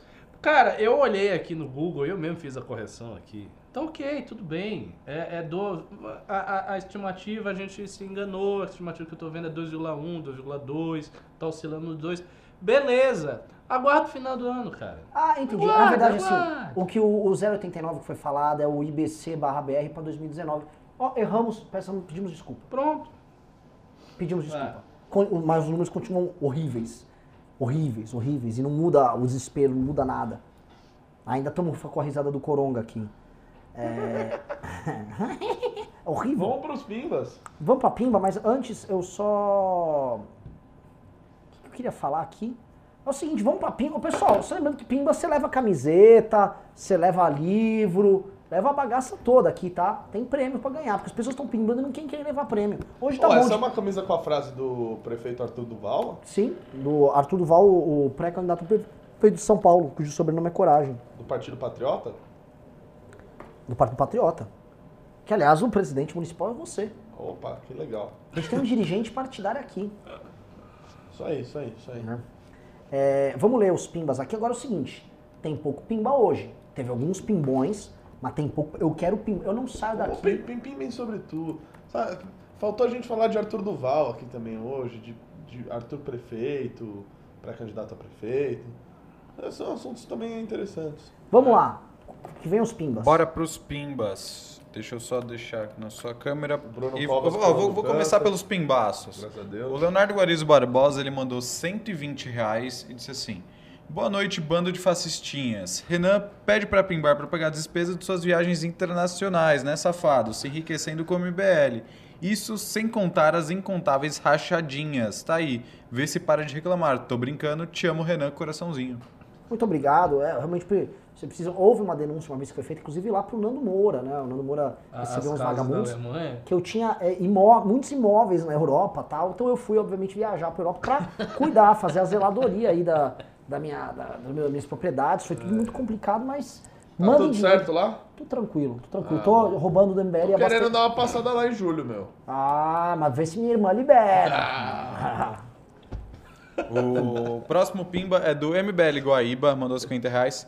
Se o Cid tivesse levado a retro na Tratores Teixeira, ele não levaria o tiro. Mataria todos os policiais grevistas, acabaria com a greve e levaria o Ceará a superávit financeiro. Isso é possivelmente tornando o Estado uma potência do Brasil. Muito bom. Isso é óbvio. Isso não há muita dúvida, lembrando que foi o MBL de Guaíba, a terra das Tratores Teixeira. É isso aí, ó. E o Leonardo Guarizo Barbosa mandou mais 100 reais. Quando eu pimbei no ano passado falando que o Jair poderia dar um golpe, Ricardo Almeida amenizou. Mudou de opinião agora? Se caso, vai que os milicos resolvem pôr uma dentadura com o bolso. O que o MBL faria? Bora pegarem armas e matar fascistinhas como se fosse em 1930? Olha só, o que eu disse. Tratores temos, Eu né? nunca O disse. que a gente aqui, vai fazer, Renan? Eu nunca disse aqui. Vamos lá, deixa eu responder aí. que o Bolsonaro, esse pessoal, não tinha intenções golpistas. Eu sempre disse que tinha intenções golpistas. Você pode olhar nos MBL News anteriores, você vai ver isso aí. O que eu falei e volto a falar e volto a repetir é que eu acho a possibilidade concreta de um golpe de Estado no Brasil por parte de Jair Bolsonaro quase zero. Por quê? Porque ele não tem intenção, porque ele não gostaria, porque nos sonhos dourados dele ele não se imagina mandando no Brasil sem a inconveniência do Congresso? Não, porque eu simples acho- simplesmente não acho que ele é competente para fazer isso. Não acho que ele tem, nem sequer acho que ele tem a predisposição de alma para fazer isso, porque é bom lembrar, golpe falhado acaba com o golpista da seguinte maneira: ou o cara exilado, ou o cara preso, ou o cara assassinado. O Bolsonaro realmente vai se predispor a tentar fazer uma coisa dessa e acabar em uma dessas três opções? Acho difícil. Um cara que viveu de rachadinha, que é estabilidade pra curtir a vida. É, e lembrando assim, né? Ah, mas tem os Mais mi- fácil, eu acho mais fácil ele renunciar do que ele querer dar golpe. Também acho. Mesmo. E outra coisa, ah, mas tem os militares, muitos estrategistas. Alguém viu o documento que os militares É, fizeram falando que a é. França, a França é a maior ameaça à soberania do Brasil? E não tem, e É um naquela bando, de- um bando de vovô que É. reunido em clube militar com super Pois é, em aposentadoria. 64, o exército tinha apoio, as instituições. Era outra coisa. Era outra... Até a Globo apoiou, que o Bolsonaro leu lá o editorial de Roberto Marinho. Era um outro cenário. Hoje em dia não tem nada, cara. Ninguém quer isso. Só teria o apoio. Eu digo o seguinte: a população, se visse o Congresso ser fechado, pelo menos num primeiro momento até apoiaria. Mas a população é amorfa, a população não é, não é poder constituído. Os poderes, mídia, judiciário, é, é, é, é, poderes econômicos, mercado, banco e jornais, isso tudo ia ficar horrorizado diante dessa possibilidade. O, o Eduardo citou o AI-5, o ano passando, o programa com a Leda Nagli. Os caras só faltaram arrancar a cabeça do cara, fizeram uma campanha da porra, enfiaram ele no conselho de ética. Nem, nem sei se foi o conselho de ética. Não, não, não, não sei. Acho. Fala que nem eu moro. Não vai rolar. Vai lá, pô. Ah, próximo Pimba, agora voltando aos primeiros normais. Um dia sem ódio, um dia em vão, mandou dois reais e disse: Ah, não? É isso. O André Souza mandou dois reais. O patrocínio da Tratores Teixeira é sério ou meme? Sério? Ou meme. Ou sério? Tadã. O Leonardo O mandou 10 reais. Renan, excelente observação sobre o clima de instabilidade. O PIB que não, que não sobe e a expectativa da população ao eleger o presidente militar achando que esse traria ordem na casa. Eu falei. Ricardo. Almeida, as pessoas esperavam algumas coisas, esperavam ordem, tanto Ordem. ordem, crime controlado, estabilidade sistêmica, ah, fim da putaria. Isso, isso aí. As pessoas esperavam crescimento econômico, progresso, as pessoas esperavam fim da corrupção. Eu tô vendo fim da Lava Jato, fim do presidente envolvido em escândalo de corrupção, Aras limpando barra até pro Maia. Eu tô vendo, se houve queda no número dos homicídios, essa foi a grande conquista até agora. Eu tô vendo uma crise de estabilidade enorme entre os poderes. Eu tô vendo um, um senador indo de trator passar em cima de policial, Não, é tudo isso. briga com. E eu tô vendo não haver nenhum crescimento econômico. Por isso que, no meu entender, a melhor estratégia para o Bolsonaro, tentando pensar do ângulo dele, se a coisa continuar do jeito que está, se não mudar, é ele colocar o Moro no STF para ele se livrar desse problema eleitoral e trazer para si todos os louros da redução dos homicídios. E ser o, pre- o presidente da segurança e criar uma imagem dele. Duterte, como que você falou É, ontem. O que eu acho que ele poderia fazer, porque ele não vai dizer que ele é o presidente do crescimento econômico, não está tendo crescimento econômico. Ele não vai dizer que ele é o presidente que prendeu os corruptos, que os corruptos foram soltos. Então ele não tem como falar uma coisa dessa. Se ele tem que criar uma imagem dele para ser reeleito, ele só poderá criar uma imagem em cima deste dado. É um único. Não, não é? Maravilhoso, é isso mesmo. Ah, o próximo Pimba é do Ulisses Júnior, mandou 5 reais. Põe uma meia, Renato Batista. Ô, cara. Que o sapato fica melhor sem meia. O Roger Alves mandou 5 reais. No Ceará não existe oposição. Como o MBL vê as eleições para a Prefeitura de Fortaleza? Tem alguém em mente para apoiar? Carmelo. Parece que o Carmelo Neto vem, vem forte para essas eleições. um cara muito estudado. Né? Tem que tomar cuidado. ele não é um homem geleia. É, nossa, agora eu tô. tô um pouco constrangido porque eu realmente não sei sobre o pleito de Fortaleza. Também Caraca, onde é que eu tô com a cabeça? Pô, mas você é presidente municipal do... aqui de São Ah, Paulo. mas né? eu sei coisas. Não, não, vai É. con- tem um militar que vai concorrer. Ele- Tô esquecendo o nome do militar, tem um militar que vai concorrer ali. Ah, acho que ele já tinha concorrido para governador. Tem uma médica que vai concorrer também. Só sei, só sei assim. Ah, você tá falando clichês, né? Não, vai não. ter uma mulher, vai ter um velho político. Uma cachorreira. Vai ter Vai alguém, ter alguém alguém auxílio, renovação. É. Não, mas realmente vai ter. É, é Uma isso. lacradora Ah. do PSOL. É, eu realmente não tô por dentro do pleito aí de Fortaleza. Aí quem, quem puder mandar informações. O, o Jander Temistocles de Oliveira mandou. Temistocles de Oliveira Temístocles. mandou É 9 nove reais. Jair Bolsonaro, meu voto, meu arrependimento amargo. É. Capitão Wagner. O Leandro Coller mandou 10 reais. Ô Renan, você tá salvando as lives do News? Picote solta como pílulas. O Renan das lives é Não. muito mais simpático que o Renan das Fato. análises renais. Eu tava vendo ah, ah, esses dias, Renan, que o Flow Podcast, que é um sucesso né, dos tempos atuais da política brasileira, eles criaram um canal chamando, ah, chamado acho que Cortes do, do Flow, Pílulas do Flow, onde eles recortam partes do programa e jogam lá e tá dando certo. Eu acho que a gente deveria fazer algo similar, não sei se no canal do MBL ou no do MBL News. Vamos fazer um. um Mas a gente tentou fazer uma época, só que não andou. Entendeu? Eu acho que às vezes, eventualmente, ali a pessoa que tá ali no- nas picapes poderia falar, ó. Renan É, falou uma boa sim. frase aqui do. É, é, é um ensaio. 1,50 é ao interessante, 3,50. é Interessante. Eu Gosto. apoio isso. Gosto. Vamos implementar essa bagaça? Vamos. Não, não, no esse, pro- esse programa aqui ele é, ele é profético. Não, e às vezes a gente senta aqui e fala coisas lindas, maravilhosas. Ah, o Eli mandou 2 reais. Zema vai vetar o aumento, não façam fake news.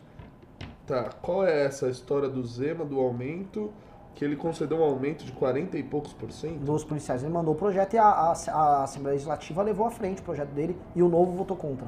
Não, do- dois parlamentares do novo votaram contra. Tem um avião caindo A parlamentar votou a favor. Sim, Mas, mas agora estão o- falando que ele vai vetar o próprio projeto que ele enviou? Qual o sentido disso? Xadrez 4D. Não, não entendi. O. O Malê ao Brasil mandou 10 reais. Hoje não posso assistir, mas vai um pimbinha de saudações. Valeu. Salam barakatuh. O Leandro Coller mandou 5 reais. Minha questão é: o Brasil precisa crescer? O Brasil precisa crescer no mercado global ou somente precisaríamos lidar com nossa própria ineficiência? A Argentina trabalha muito esse lance de viver com a própria ineficiência. Falta algumas coisas no supermercado, eles comem um churrasco e no final do dia eles estão lá, É, igual eles sempre tiveram. É, o que ele quer dizer é se a gente tem que su- superar a nossa ineficiência. Eu acho que se a gente superar a nossa ineficiência, a gente cresce. Seria uma consequência natural. Aumentaria a produtividade, a eficiência da máquina e tal. Mas, eh, sabe, eh, essa pergunta dele tem uma questão que é interessante, que é do tipo, até que ponto o brasileiro ele está disposto a entrar nessa corrida louca do capitalismo global e se adaptar para esse game, onde claramente nós não estamos prontos para jogar. Porque essa é uma discussão que eu tive eh, com franceses, lá na França. Do tipo, a gente também não quer, ninguém aqui quer crescer 8%, 5%, ou, a Correto. gente quer viver nossa vida aqui. Mas, O argentino pensa assim também. mas a França está numa posição que Lógico. ela pode se permitir esse Sim. tipo de cálculo. O Brasil, assim, não está. Então, o Brasil tem tantas assimetrias, tem tantos bolsões de pobreza e tal, que eu não vejo como o Brasil vai sair disso se não tiver um crescimento expressivo, pelo menos durante algum tempo, até equalizar um pouco mais, enfrentar as desigualdades, as assimetrias, que são imensas no Brasil. Não é à toa que todos os relatórios da Oxfam mostram que o Brasil é o país mais desigual do mundo. Está um economês aqui que... Continuando, o Anderley Pastrello mandou 10 reais. Questão é: se estagnar, qual setor que, se prejudicado, vai trabalhar contra o Bolsonaro? Classe média só tem peso a eleição, mas grupo econômico pode transformar a vida de Jair Bolsonaro um inferno? Como é que é? Se Questão é- estagnar, qual setor vai contra. Não, estagnar já está praticamente estagnado. Eu quero dizer, se piorar, qual setor vai contra o governo? O setor que foi afetado. É, já tá tendo, né, da reforma tributária. É Já, não, assim, a reforma tributária, ela vai detonar uma rebelião empresarial, basicamente de empresários governistas. Porque o- o- o- os banqueiros nunca tiveram com o Bolsonaro. Você tem Esse mercado, o banqueiro setor não estar com financeiro. ninguém. Não, o banqueiro tá com. Não, o banqueiro. Ele tá com banqueiro todo mundo. né? ele tá com todo mundo, mas se for falar com quem ele tá, ele tá com o projeto do Hulk, ele tá com o projeto. Sim, sim, é verdade. Ele tá com Maia. Hoje ele, hoje ele tá orientado com essa turma aqui. É verdade. Ah, o, o empresariado produtivo, aí, essa turma especial ligada a comércio, serviço e tal, foi, foi a turma que comprou a candidatura do Bolsonaro e é a turma que está putíssima com essa reforma. Ela tá putíssima. Só que é uma turma Certos que também. setores do agro também. Não, o agro, é que assim, o agro é um sobrevivente. O agro, ele descobriu que estão tentando matar ele na Constituinte, desde então ele nunca parou de, de, de lutar pela própria sobrevivência. Vo- Você que é muito bem informado, o que, que o próprio Bolsonaro está achando da reforma? Qual das? Da Da tributária? Desculpa. Não, eu não tô. não- a minha pergunta assim, não é se ele entendeu e tal.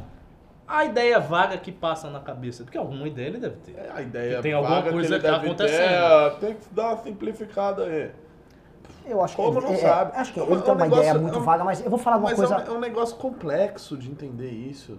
É como perguntar o que, que o Daniel Silveira sei, mas os, lá no Congresso mas os tá pensando. representantes de alguns chegam até ele, né? Chega, mas vou É um exemplo. O Bolsonaro se posicionou muito, muito frontalmente contrário a qualquer aumento de impostos, um, e, o E Bolsonaro, e também a CPMF, dois.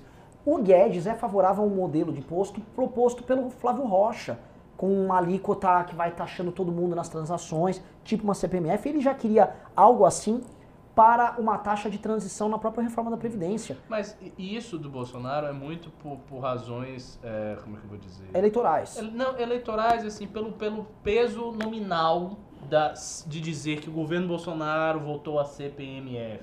Dizer que o governo Bolsonaro claro. aumentou o tributo. Tem um peso nominal Sim. muito grande. Mas essa reforma do API não tem esse peso nominal.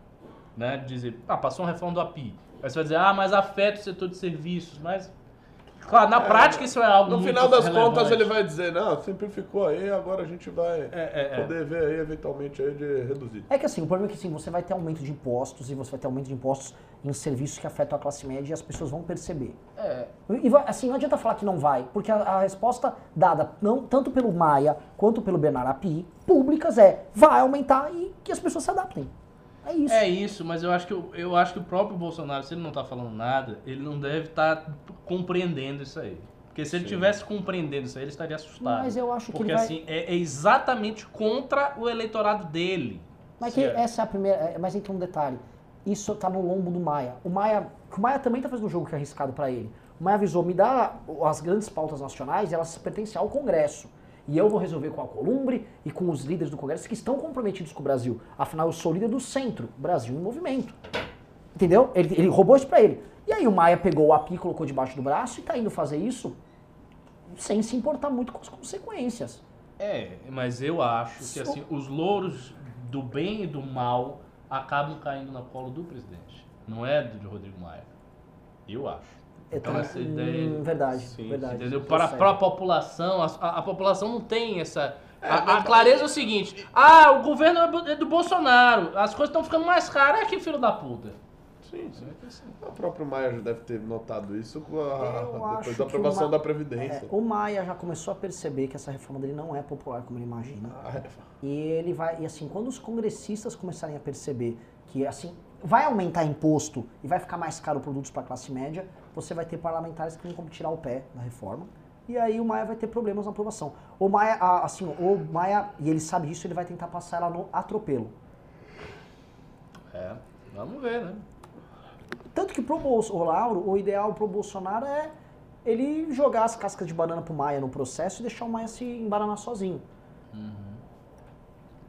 O Um Dia Sem Ódio, onde em vão mandou 5 reais. Sobre esse Naime que o Arthur disse hoje no Twitter, aquela treta do prédio do Silvio Santos e o metrô de Higienópolis são exemplos? Falem mais sobre isso. Sobre esse o quê? Naime, é Not My Backyard. Ah, Not My Backyard. O... O que, que é? O que, que falou? Sobre o negócio do Not My Backyard, do não no meu quintal. Questões urbanísticas. Qual, qual os dois que ele falou? Do Higienópolis? O do... prédio do Silvio Santos e o metrô de Higienópolis. do prédio do Silvio Santos é um caso disso totalmente, porque O teatro oficina basicamente não quer que tenha um prédio lá, não quer que tenha moradia. Então é um caso muito claro de Not My Backyard. E o metrô em Higienópolis também, e o claro. metrô Higienópolis também, Claro. com certeza. Que foi o famoso gente diferenciada. Sim, sim. Ah, a gente vai ter uma gente diferenciada aqui. Sim, sim. Falando das pessoas que andam de metrô. É, é, ba- basicamente esse negócio do Not My Backyard são ah, um movimento que surgiu à época nos Estados Unidos de você não querer que a cidade seja adensada Sim. e, e, ou seja, mais pessoas tenham acesso àquele lugar e mais gente na rua e aquela coisa e tal. Mas Ah. essa é a, o, o Renato. É um movimento elitista, O, né? o, o Arthur tá trazendo isso pro debate municipal. Isso vai ser grande no debate municipal. Porque é o seguinte, o São Paulo é uma cidade muito moderna, só que ela é muito arcaica urbanisticamente falando. Sim. E ela é velha, antiquada e aristocrática na construção dos seus bairros residenciais, Sim. que tem essa lógica do not in my backyard, que querem, tipo assim, ah, eu não vou querer ter nenhuma loja aqui, eu não quero que pobre passe na minha rua. É, eu só, que quero meu, quando meu bairro residencial. só que quando vai pra Paris, vai pra Nova York, vai pra... ai que incrível, essa Exatamente. cidade toda integrada e não sei o quê. Que você anda e tal, sempre que tem legal. gente na rua, É. comércio. Aí, só que não quer no bairro dele. Sim. E o Arthur vai trazer esse, esse tema à tona pra, ó, é, o tipo de cidade que a gente vai construir pra resolver trânsito, pra resolver problemas de segurança pública, crack. É, é, você vai ter que discutir este modelo urbanístico. Porque você tem uma elite, por exemplo, a turma que mora nos jardins, eles não querem ter prédio ali. Eles querem pegar uma das regiões mais movimentadas e mais prédio, nobres, porque ter- eles são multimilionários e eles querem ter uma casa lá e aí eles fazem lobby na Câmara Municipal e não pode construir prédio na região deles, Sim. porque eles são ricos. Sim. Aí o pobre tem que se fuder. Pobre é a classe É média. interessante. Eu tinha reparado isso também quando eu fui, eu passei por aquele bairro e eu, eu não sou daqui. Aí eu Ve- reparei. veja- Eu achei engraçado, não é só tem casa aqui, Mas são repara- várias casas. Pegue, pegue uma imagem de São Paulo, uma imagem Aérea. aérea de É São assustador. Paulo. É. É assustador. É, Prédio, tipo, né, é só prédio e tem casa. É um vale. E aí do nada é um, É um vale verde. um vale dos ricos. Agora é É. bonito, viu? É um lugar bonito. É bonito. não, à toa chama jardins. Quando você É, olha de pare- cima, parece gramado, um negócio assim. É um parece outra jardim. cidade. É, Você vai só que é, é lobby. É lobby. Esses caras têm lobby na Ah. Câmara dos Vereadores porque eles têm muito dinheiro e eles não deixam construir prédio porque eles não, não querem sombra na piscina dele. Agora, na hora de viajar, ele vai pra Barcelona, ele fica num apartamento pequenininho e acha super charmoso. Ah, é charmoso. E aí o, o cara da classe média é obrigado a morar em Interlagos e se deslocar duas horas pra ir pro trabalho e ele tá... O, o, o que o Arthur anda, andou lendo aí foi a questão do, do, do triunfo da cidade, do Edward Glaser, né? Que, que fala sobre essa questão de adensamento, que traz Nova York como um modelo possível para São Paulo de desenvolvimento, de você retirar certas ah, de- limitações de zonamento, certas limitações para construção, né? De tentar diminuir a outorgonerosa para poder adensar a cidade e resolver um monte de problemas que é decorrente dessa, ah, desse espraiamento da cidade de São Paulo. Então é um modelo muito interessante aí que ele vai trazer para o debate. É, só que é o seguinte, o Arthur vai Bacana, falar... gostei disso. É, é, mas só Bem que assim, interessante. é um projeto que ele vai fazer o enfrentamento com uma elite clássica, aristocrata, dono de banco, dono, todos os grandes empresários moram ali. Só que esses Com, caras... com vereadores regionais que não querem o adensamento da cidade porque preferem que a cidade seja espraiada e eles mantenham o seu curral eleitoral Exato. naquele local. E quanto mais você adensar São Paulo, Ou seja, é uma briga bem dura. dura. Porque quanto o rico, quanto o vereador. É, Só e que é o seguinte, a maior parte da é população é favorável a esse tipo de medida. Eu imagino. A Só maior parte esse- da população não mora nos jardins, né? O Ulisses Júnior mandou 5 reais. Correção ao Renan. As pessoas achavam que os caminhoneiros iriam derrubar o Brasil. E eles efetivamente derrubaram o Brasil. Eles, derru- eles efetivamente derrubaram e hoje eles estão aparelhados pelo PT. Olha que legal. Cara, a gente foi xingado porque a gente falou que esses caras não eram heróis. A gente, eu, eu tava outro dia falando, eu, o Ricardo, o Renato, é, nós somos uns bostas, né, velho? Eu acho o seguinte, é a gente, mais meia dúzia que tá preocupado realmente com as coisas. A galera só quer, mano, lucrar, lacrar, tal. A gente, a gente é um bando de otário, velho. Eu nem sei se vale a pena continuar com o MBL. Às vezes eu me pergunto isso porque assim, só tem farsante. E é uma farsa atrás da outra e o público é otário. Ele quer. Se, se a gente falar a verdade pra pessoa e alguém ir lá e iludir ela descaradamente, ela vai querer comprar a ilusão descarada. E eu acho que a gente é um bando de idiota. E eu não sei se. Será que a gente tá fazendo algum bem no final do dia? Às vezes eu me pergunto. Às vezes a gente tá fazendo bem nenhum. Acho que sim. Acho que impeachment foi um bem. E se a gente não tivesse atuado, não teria acontecido. Não, não. Eu Maravilhoso. Assim, o nosso legado- foi glorioso. É, o impeachment glorioso, a PEC do teto, o nosso papel durante a PEC do teto, o nosso papel. Cara, a candidatura do Lula, o, o processo que impugnou É. a candidatura do Lula foi nosso. Né? Assim, a gente tem um legado enorme, mas eu olho, as pessoas não dão bola pra isso. Não, mas não importa. Isso aí é historiografia. Se, se, se ficar o documento e se tiver o historiador para fazer o trabalho, tá, passa. Passa pra história. Eu tenho medo, velho. Não, eu tenho medo de não ter os historiadores. Os documentos vão ter, mas quem é que vai historiar o Brasil daqui a 40 anos? Agora eu vou te falar, Um graças- monte Hoje de é comunista! esquerda, né? Olha, Pode sabe qual é a sorte, cara? esquerda. Quem odeia a gente vai falar da gente. Na direita e na É, esquerda. mal, né? Vai falar mal, mas tudo bem. Mais ou menos. Fala em meio. Fala em meio. Ó, continuando, o Billy Bolly mandou 7,90. Como faço pra escrever bem como vocês? KKKK. Leia. Mas é verdade, né? É isso. O Thales Lima mandou dois reais. Eu com 15 anos, agora, com grandes expectativas para o futuro. KK. Você tem que ter grandes expectativas para o futuro, sim. Você é um adolescente. Sempre tenha, mesmo que seja irrealista. Você tem 15 anos, você tem que ser irrealista. Você tem que achar que você vai ser o maior gênio do mundo. Você não vai, mas você tem que achar. mas é verdade.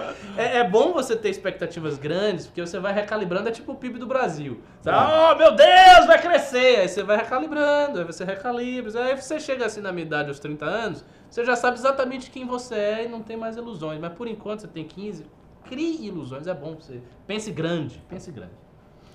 Mentira, tudo só piora. Ulisses Júnior mandou 10 reais. Renan, qual a sua expectativa? Oi? Eu vou falar do negócio. Você já ouviu falar dos Doomers? Calma, acho que já. Boomers. Tem os Doomers. Já, mas Doomers. parece familiar. Boomers. Doomers, Porque os Boomers é boomers. da época de quem, né? Isso, os baby boomers, não é esse. São os doomers, que é uma Não, geração de agora. Doom- É, a geração mais jovem hoje, não só aqui, tá uma geração masculina no mundo inteiro profundamente pessimista. É claro, não tá merda pra ele, isso é horrível. É. Instabilidade, o cara não tem certeza de futuro, competição violenta, desagrilhoada em tudo que é esfera, inclusive na esfera sexual. O cara vai, é difícil. Menino de 15 anos, coitado, coitadinho, É. coitadinho. Ainda assim, não abandone suas esperanças. Pense grande, pense grande. Às vezes você pode ser um cara que vai criar um movimento e derrubar um presidente, olha só que coisa. A gente fez isso. Mas é, não é? E o Renan tava triste aí, agora é pouco. Bom, se você ler o livro. é, mano, é- é vários lamentos aqui. Tá, o Ulisses Júnior mandou 10 reais. Renan, qual a sua expectativa para um país que comercializa um creme dental com o tema de Romero Brito? Esse produto faria um combo com a água do Rio de Janeiro? Assim, Ulisses Ju, eu eu vou falar com o Ulisses. Bom, você sabe, ele estava com a gente no acampamento, né? É um gênio. Um gênio, um gênio, um gênio, uma das pessoas mais engraçadas que eu conheço. Esse comentário é muito verdadeiro, cara. Apesar que outro dia acho que você fez uma defesa do Romero Brito. Não, eu- o que eu disse é o seguinte, as pessoas ficam com essa coisa da Romero Brito, a pior coisa do mundo, Romero Brito. Eu acho que isso aí é muito, é muito falatório também. Eu não gosto da arte do Romero Brito. Eu não, não teria um Romero Brito, não é Você um não um artista Romero? que me... não é um artista que assim, me interessa e tal. Mas eu acho assim, o cara tem um estilo próprio ali, ele conseguiu aparecer no mercado mundial de arte. Não, não vejo por que que ele é particularmente mais ruim do que tantos outros artistas. Pelo menos ele desenha as figuras dele, não joga uma mancha de tinta e mete a mão, ou caga no Acho que é, quadro. auto, ou acho que é faz autoestima dele. Posso falar uma coisa? Ô, Ricardo, te falo um negócio. é, eu nem comentei, nem comentei com. Ah, eu, eu joguei num dos grupos nossos.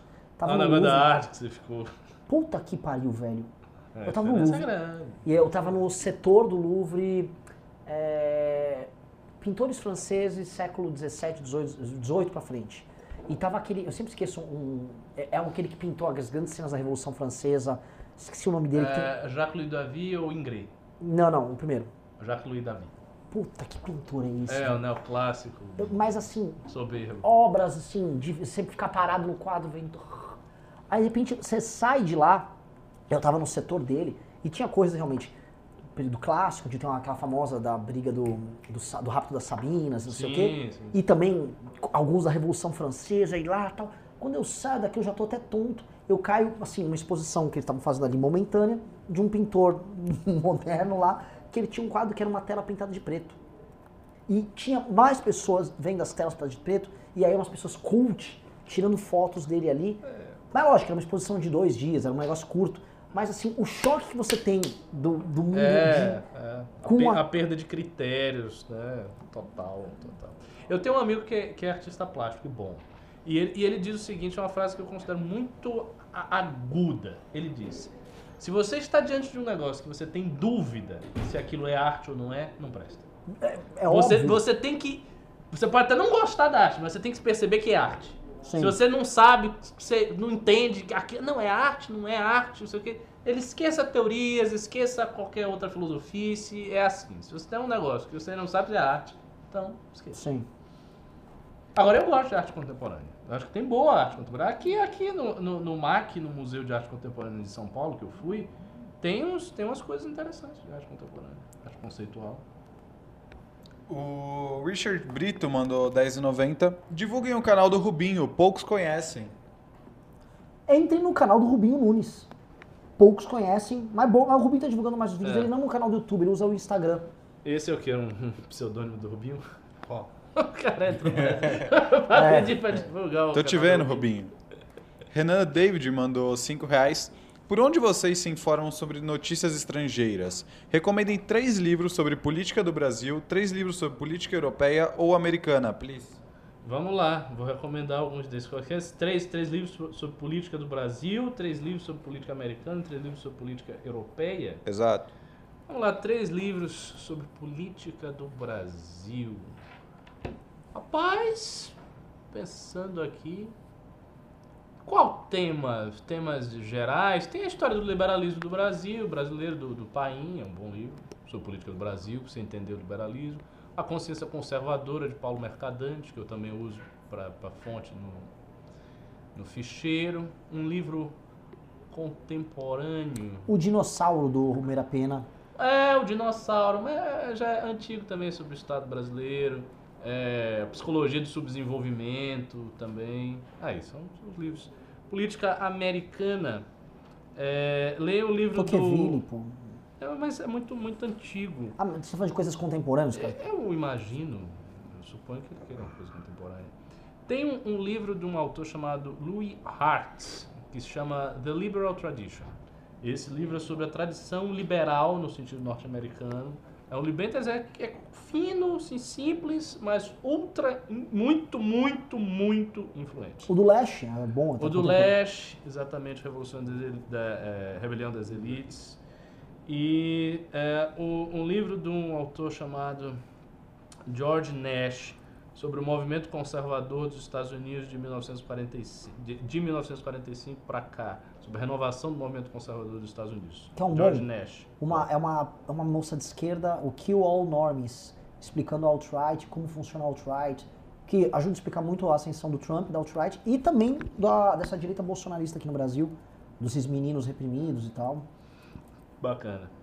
e Agora, tem a europeia. europeia eu não conheço. Eu não, não leio muita coisa de política europeia, só os clássicos, Posso velhos. uma boa, assim, agora que eu tô velhos. lendo agora. Ruptura do Castells. Livro pequenininho, ele Não passa li. por Estados Unidos, mas ele, ele aborda muito a, a- essa crise da democracia na Europa. É, o, a Torre e a Praça não é especificamente sobre política europeia, mas Do aborda muito, do Niall Ferguson. Ahn, que mais, que mais, que mais, que mais, que mais? Tem um livro do Timothy Snyder que eu não li sobre o negócio do Putin e da, da onda neopopulista da Europa. Timothy Snyder. Ah, é? É, mas A relação li. dele com o Eu neopopulista? Não, não li com tudo. e Ah, mas, ô, eu, ta- meu, eu tava na França, um dos temas que eu discuti com galera intelectual, sim, galera cabeçuda. Não, É isso. ó, eles tá- assim, a Le Pen, assim, ela é favorita pra ganhar. É, Rússia. o pessoal diz que tudo. não é agente russa. E diz o seguinte, por exemplo, uma- eu tava lá, um escândalo que detonou foi um, um cara do partido do Macron, possível sucessor do Macron, um grande nome dentro daquele En Marche, que é o partido dele, vazaram fotos íntimas dele com uma prostituta, ele é casado, e o Macron foi na TV e falou, isto é coisa russa, é espionagem russa trabalhando, mandou geral, e os franceses comentam muito assim, a Rússia, ela vê a Alemanha como um ente fraco, ela é muito mais fraca do que parece. Quem é sólido para manter a União Europeia é a França. E o projeto de manter a União Europeia é um projeto mais francês do que alemão. E a, o projeto do Putin é destruir a União Europeia via França, não via Alemanha. Ele- a Rússia enxerga a Alemanha como alguém a ser conquistado, mais frágil que os franceses. E ela vê a França como um problema. Curioso, né? Você também você tava entre franceses. Né? Sim. Você vê o que, que os alemães vão, vão achar. Porque é um... Não, não, mas no projeto eurasiano, assim, não. Aí eu tô agora Ah. falando coisa que já vi o Dugin falar. Alemã, o, o eixo Moscou-Berlim. Eles acham que você. Não, isso, isso é verdade. Porque ele tem a teoria geopolítica dele, da terra e tal, que ele pega do Mackinder e tal. E ele acha que a Rússia e a Alemanha são meio que aliados naturais. Porque são potências que, historicamente, são potências muito terrestres. De Hum. exército e não de marinha, como a Inglaterra. Não de força aérea, como os Estados Unidos. Então, são potências de, de, de solo. Então, ele acha que isso faz com que haja uma convergência natural de interesse. Uhum. E para ele a pior coisa do mundo foi a invasão de Hitler à União Soviética, porque ele acha que os dois poderes totalitários deveriam Ah, atacar a pegar o- Inglaterra ah. e destruir o mundo liberal. É uma bela, bela perspectiva, né? O, Nazistas e socialistas. Uh! Para quebrar o Ah. mundo liberal. o Robzan mandou 30 reais. Parabéns, MBL, por lutar contra a supertributação do setor de serviços. Aproveitando o Renato, quais os, os candidatos a vereador do MBL, todos os partidos? Como é que é? Quais são os candidatos do MBL a vereador, entre parênteses, de todos os partidos? Vamos O ter ver. MBL como pessoa jurídica não pode ter candidatos, mas sei de membros que se ausentarão de suas atividades como coordenadores do MBL para serem ah, pré-candidatos à, à vereança em 2020 pelos mais diversos partidos ao redor do Brasil, aqui em São Paulo, mais especificamente pelo Partido Patriota. Isso. E, o, e você vai ter uma chapaça no Patriota. Sim, sim. O objetivo, Renan, é fazer uma chapa que o eleitor possa votar ah, ah, sabendo Tranquilo. que eh, terão outros ali com a mesma mentalidade. Né? Legal, legal. La- La- Larissa Giorgetti mandou 20 reais. Mas vocês não acham que seria melhor espalhar a cidade? Só que para isso precisaria ter um sistema de transporte muito bom, do que colocar todo mundo amontoado em prédios perto do centro da cidade. Nenhuma experiência de sucesso urbanística é isso. São Paulo é uma cidade, por exemplo, vou dar um exemplo.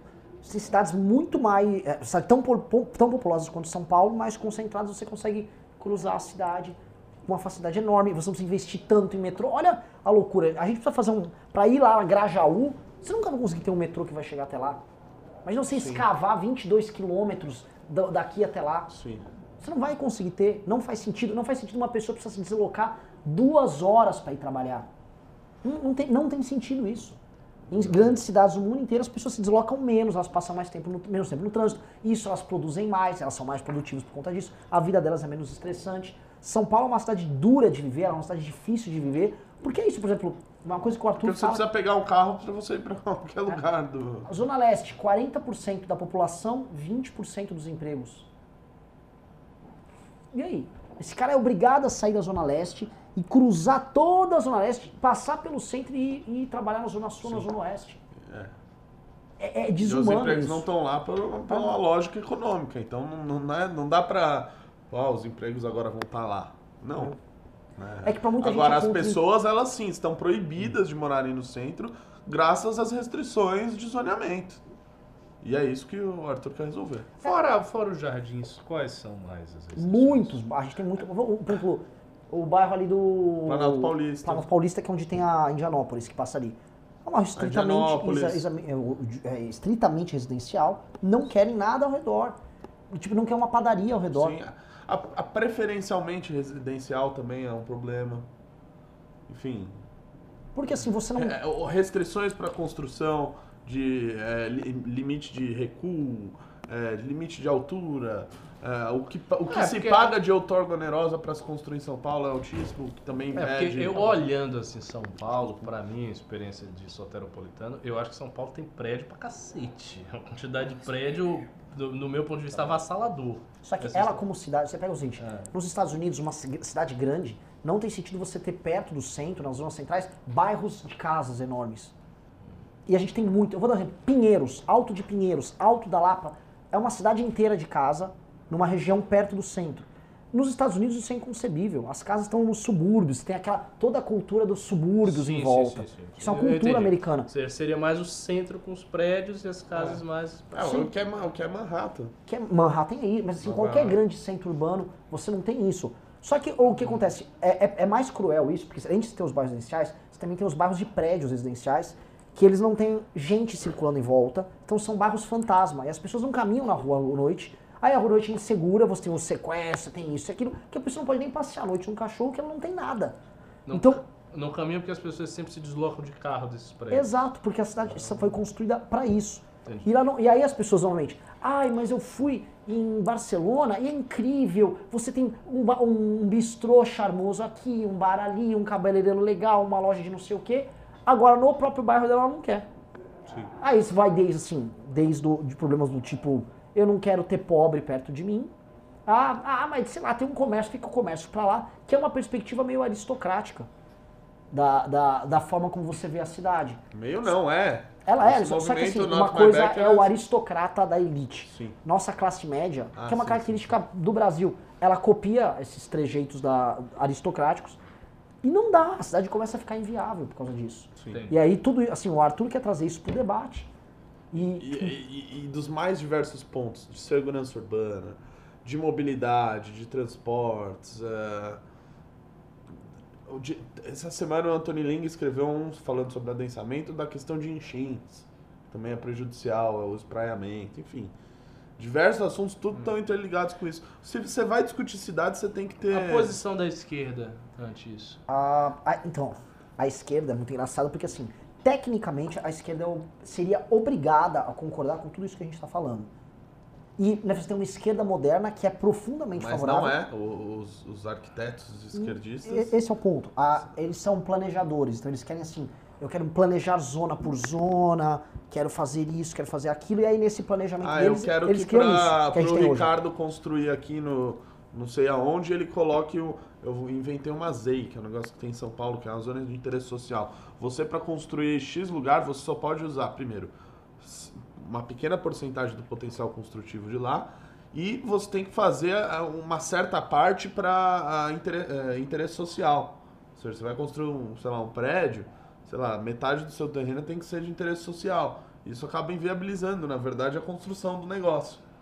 Então, é, é, a, a vi- a visão urbanística que tem, principalmente no Brasil, acho, em São Paulo, dos arquitetos lá da, da nossa querida FAO, é uma visão é, planejadora e que no final das contas fica elitista. É. E o Haddad ele veio com um plano diretor falando que ele é inspirado em Barcelona e quer tirar os carros da rua e que quer fazer isso, quer fazer aquilo. E foi extremamente dirigista. E aí a última coisa que você vai conseguir é uma Barcelona. Isso. E o, e o debate entre os urbanistas é esse, porque assim, é, Paris, Barcelona, esses lugares são muito assim porque não teve esse planejamento. Não houve planejamento disso. E você, a cidade foi se construindo. Então, assim, fazia sentido. No andar térreo você tinha comércio, nos andares de cima, prédios que não eram muito grandes porque não existia elevador. E aí se construía, você tinha uma massa de pessoas que tinham emprego próximo, tinha os comércios que elas faziam a pé, compravam no mercadinho a pé, tinha o cara do restaurante que era amigo dele, ia no boteco. E entra aquela coisa que até o Leste fala, que é o convívio no bairro. Né? Sim, O- sim, a sim, cultura sim, do sim. bairro. Meu bairro tem isso. Fundamental. Que, no, que em São Paulo não tem. Você tem até em outras cidades brasileiras, outras capitais, esse convívio de bairro. Vou te falar um bairro que tem isso em São Paulo que é muito especial, a Moca. Se você for na Moca, na Zona Leste, Quintal do Braz. ela foi... Hã? Não, nada não. Se for na Moca, a Moca ela é construída dessa forma. Então a Moca você tem muito comérciozinho do amigo, o açougueiro do fulano e tal, que fala, ah, a gente parece cidade do interior. Mas na verdade ela é construída como uma. Como ela foi construída por imigrante italiano pobre ali, ela foi construída mais ou menos dessa maneira. Que era a lógica como essas pessoas enxergavam a cidade. E ela é, uma, é uma- um bairro em si muito mais vivo do que os outros. Você tem Moema. Moema é um bairro, pô, nem posso falar mal, adoro as pessoas de Moema porque elas votam inclusive no MBL e são pessoas. Boa parte do movimento de direito em São Paulo está em Moema, essa região. Renato é, é- é um frequentador desse universo. Agora, você não tem uma experiência Moema. É um lugar onde as pessoas dormem, acordam, pegam um carro, saem e vão trabalhar. É. Entendeu? É diferente. Só que todo mundo quer fazer turismo em cidades você a- tem uma experiência de quadras cidade. gigantescas de uma É. para outra. E, não, e São Paulo não tem isso. Só que São Paulo vai ter que escolher o que ela quer ser como cidade. Porque ela não escolheu. Ela quer ter o Alto de Pinheiros, o cara que mora numa casa gigante, que deveria ser um condomínio em Vinhedo, que Vinhedo é pra isso. E não, mano, do lado do centro de São Paulo. Não tem sentido. É, eu, eu- só pra finalizar dando uma recomendação, que eu até recomendei pro Felipe Camozato, que gostou muito de escutar o podcast do SP Sonha, nosso querido Raul Justilores. Esse podcast SP Sonha O da semana passada foi justamente sobre esse tema que a gente falou um pouco aqui do ah, Não no Meu Quintal. Ah, continuando, o Leandro Coller mandou 5 reais. Doomer sim, Doomer eu. É, então, o Leandro Coller é claramente um Doomer. O... E, e- e todo mundo fala bem, os Doomers têm ótimas playlists. Não, com certeza. Ah, o Didi é meio Doomer, não é? O que, que é Doomer? Ah, então ele não é um Doomer. O Ulisses Júnior mandou 5 reais. Só sabe a verdadeira tragédia do Romero Brito quem já viveu a agonia de ver um familiar próximo usando uma capinha de celular dele. Um bom ponto. Nossa, É, capinha uma de celular é capinha de, não, mas uma capinha de celular de qualquer coisa, eu acho que É, é esquisito. mas- né? Se você botar, sei lá, a Mona Lisa Põe uma na capinha preta. celular, será? Com aquele sorriso esquisito. Hum. Você viu a Mona Lisa lá, Renan? Vi, vi, mas assim, é, é, É ruim, eu... não é? É meio perrengue chique. Não, mas não tava, mas não- como tá tendo coronga, velho, tava tranquilão, cara. É? Não tava lotadaço? Não, não, eu vi a Mona Lisa mais pela experiência de ver a Mona Lisa. Agora, tudo que tem em volta é tão Você mais... sentiu uma experiência Eu tive várias experiências muito loucas lá. transcendental? assim? Porra. Você viu o Belo, de verdade. Puta, mas não só, assim, a parte histórica. Quando, você vai pra parte de, por exemplo, da, você chega na parte da Grécia e tem muita estátua, estátua de, sei lá, 4, 4 mil anos, não, vai, 2.500 anos, 2.300 anos. Puta que pariu. Agora, quando você, a parte que mais me chocou era dos Sumérios e do, do Império Persa. Porque, assim, os franceses rapelaram lá os persas. Eles levaram uma muralha inteira, montaram a muralha inteira. É foda. O Renan David mandou 2 reais. A solução é alugar o Brasil, nós não vamos pagar nada. Próximo. O Yuri Cordeiro mandou 10 Posso reais. só fazer um negócio engraçado sobre isso? É, você deve ter visto, é, Lá vem um negócio engraçado. não, nas manifestações, né, os caminhões de som patriota adoram tocar essa música, que é uma música profundamente niilista. Ó. E nós não vamos pagar nada, a solução é alugar o Brasil. Aquela É. música do Raul Seixas, que é uma música tipo, foda-se, e o dólar deles paga o nosso mingau, e tipo, foda-se. E tocando nas manifestações. E é uma, assim, uma música, tipo, não estimula ninguém, é nada As na galera. pessoas não estavam prestando atenção na É, letra. né? eu Só queria se né? balançar, pô. Eu ficava lá falando é- bobagem. Sacudir.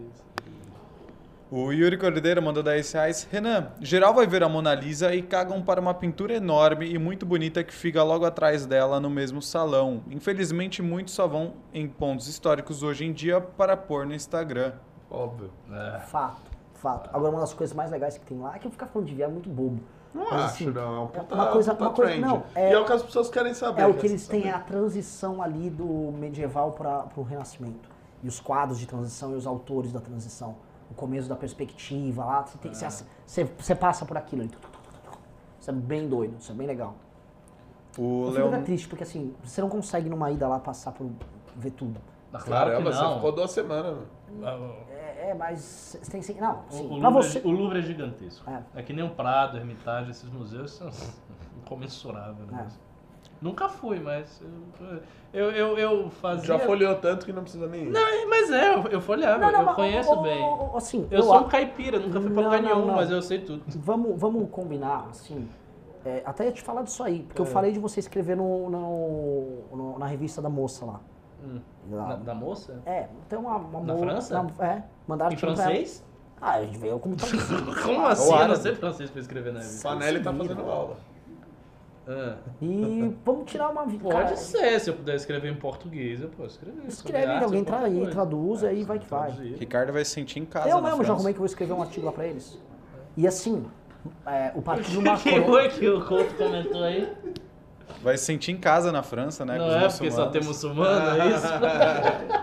que exagero. O Leonardo Guarizo Barbosa mandou 5 reais. Crianças do chat, se quiserem fazer perguntas indiscretas, pelo menos mandem pimba. Gastam 50 reais em skin no Free Fire, mas não doam 5 reais. Fato.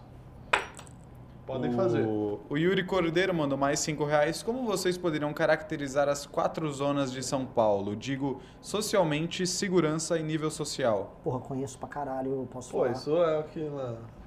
Ah, não, não, não é. Ela tá falando das quatro zonas nossas. Zona Ah, Oeste, adora. Zona Sul, Zona. Tá, você. Cara, é que não dá pra falar disso.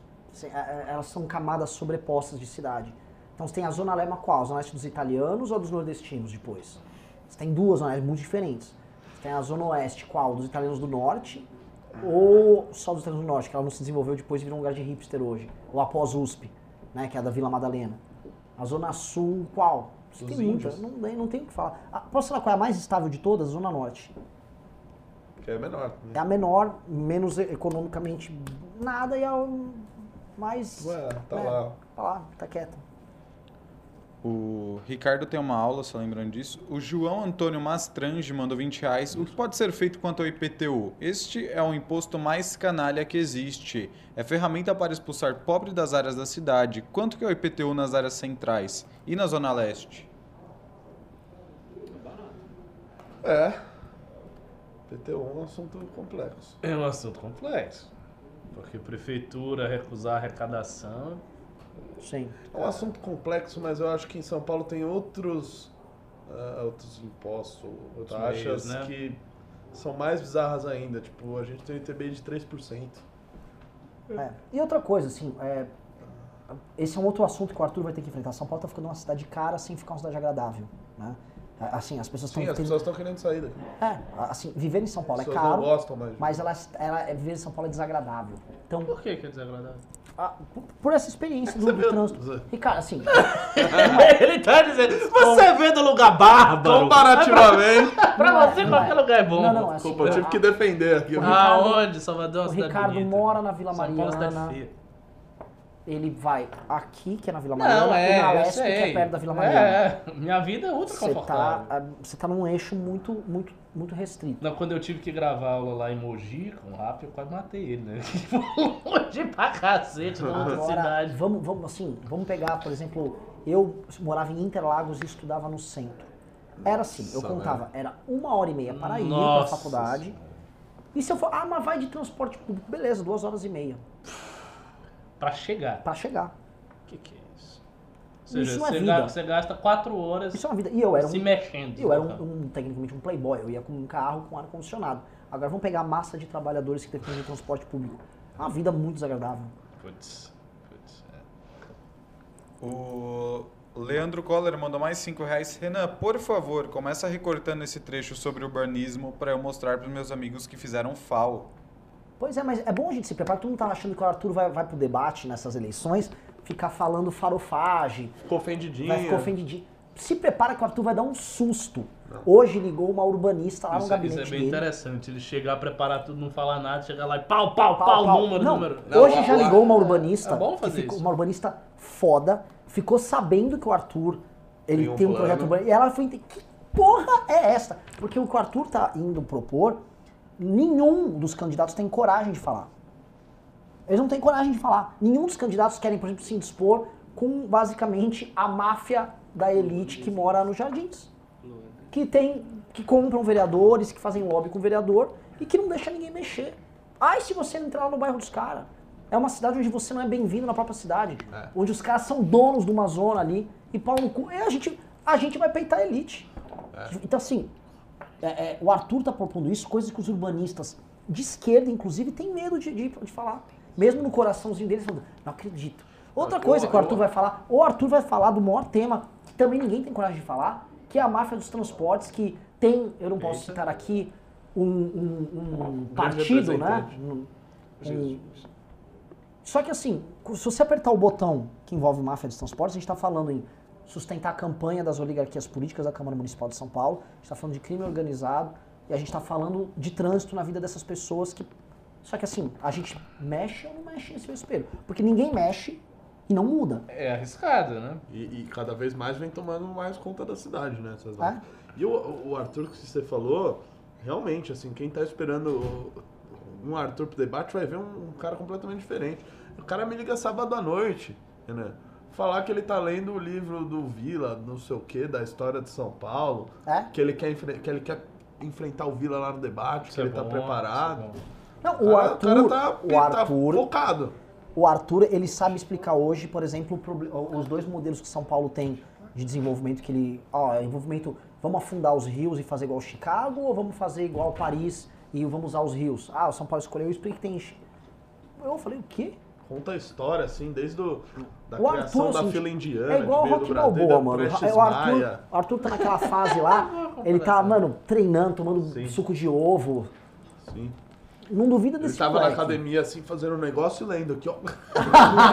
E peidando pra caralho. Impressionante.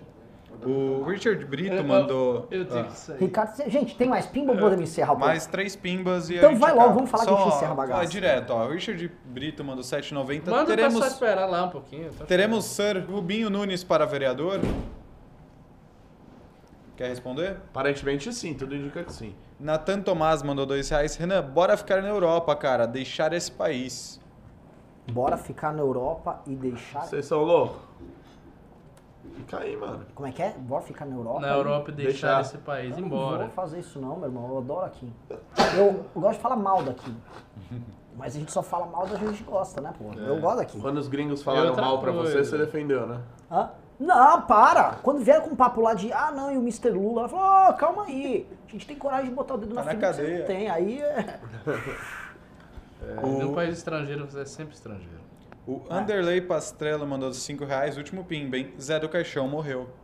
Eu fiquei sabendo, tô É, muito é. triste. Já foi na minha faculdade lá fazer. Agora ele foi cremado, então ele não é o Zé do Caixão.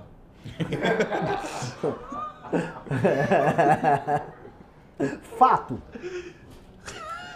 A gente Próximo, vai falar a Pimba. verdade ou vai ficar Acabaram os pimbas. Muito bom. Boa noite.